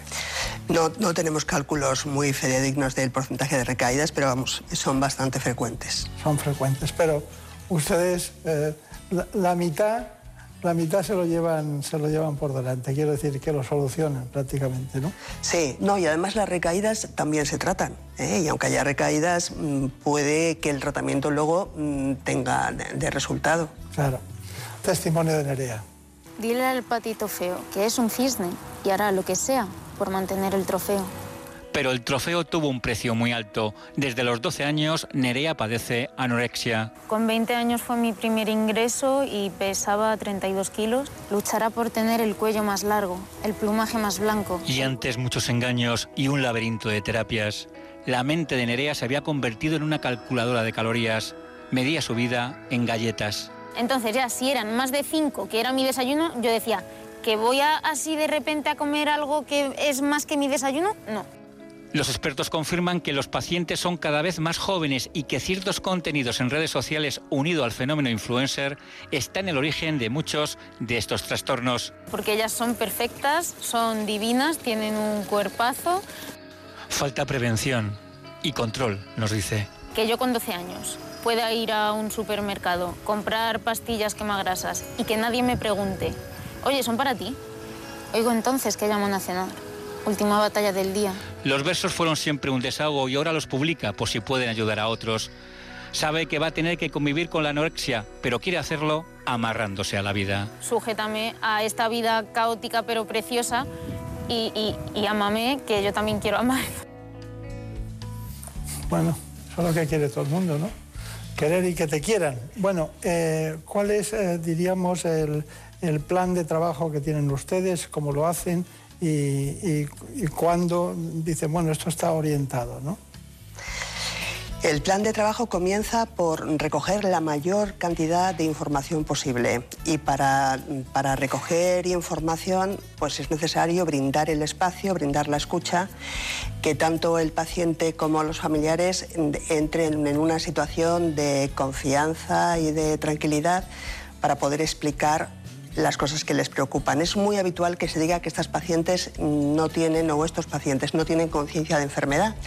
Es verdad que muchas veces no le dan demasiado valor al hecho de estar tan delgados o de, o de, comer tan poco, pero siempre están preocupados, es decir, pueden tener preocupaciones pues, por un novio mmm, con el que tienen problemas o pueden tener preocupaciones por la vida familiar, se preocupan muchísimo por los padres y por la preocupación de los padres y eso es como una especie de, digamos, de círculo vicioso en el que ellos se preocupan por ellas y ellas por ellos. Entonces, en primer término, hay que escuchar las preocupaciones que tienen, no ir tanto a por el diagnóstico, aunque el diagnóstico cualquier especialista pues lo hace rápidamente porque además nos ayudan las analíticas. Existen analíticas que son bastante orientadoras y una vez que se tiene el diagnóstico el proceso es un poco similar, es decir, se trata de ir tomando decisiones siempre buscando el consenso del paciente y mostrándole los, digamos, los problemas a, a, los que, a los que le enfrenta su situación. De manera que suele ser un proceso a veces más largo, a veces más corto, pero nunca es rápido. Es decir, la prisa o la impaciencia nunca ayudan. Está claro. Bueno, doctora Ponce de León, ha sido un placer. Verla qué tal, qué tal en su hospital. Bien, me ha dicho al principio allí. Muy bien, muy bien. Allí tenemos además tiempo, que es lo más importante que puede tener un médico. En Pozuelo, Quirón Salud. Bueno, y también quería aprovechar para dar las gracias a Elena Fernández Puyol y a Javier Saz, que han construido un poco la esencia, la vertebración de este, de este espacio. Marina, hasta pronto. Hasta pronto. Y doctora, ya sabe que sea muy feliz y una, una, cuestión que me queda muy claro es que estos trastornos son de dieta, tienen un componente genético y además una cosa muy curiosa. Eh, no todas las familias son iguales.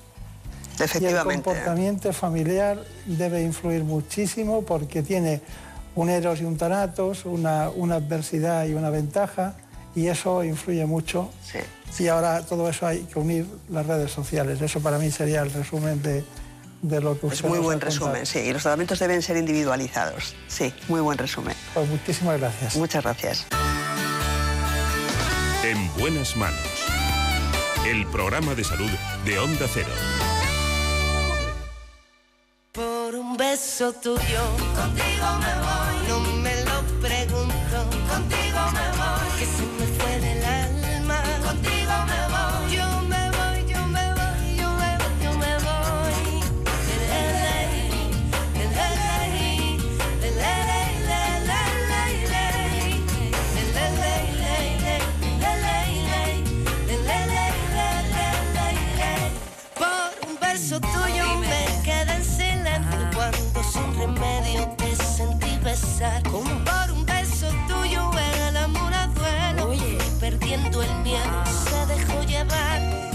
enreda el tiempo mojando los sueños y tu boca loca me quiso engañar. Por un beso tuyo ya no tengo dueño, acércate un poco, muéveme a besar. Por un beso tuyo, contigo me voy, no juegues conmigo, contigo me voy, quédate esta noche, contigo me voy.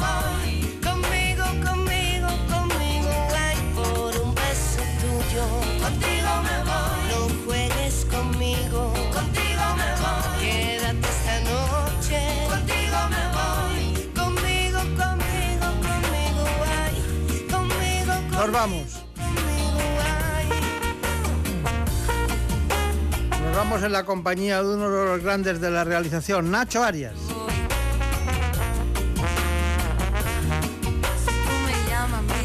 También, como no, a la productora que ustedes ya conocen de siempre, Marta López Llorente.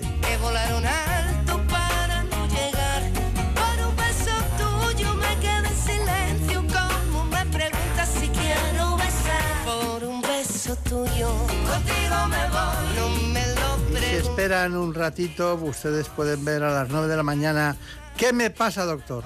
Yo me voy, yo me voy, yo me En la sexta. Por un beso tuyo, contigo me voy. No me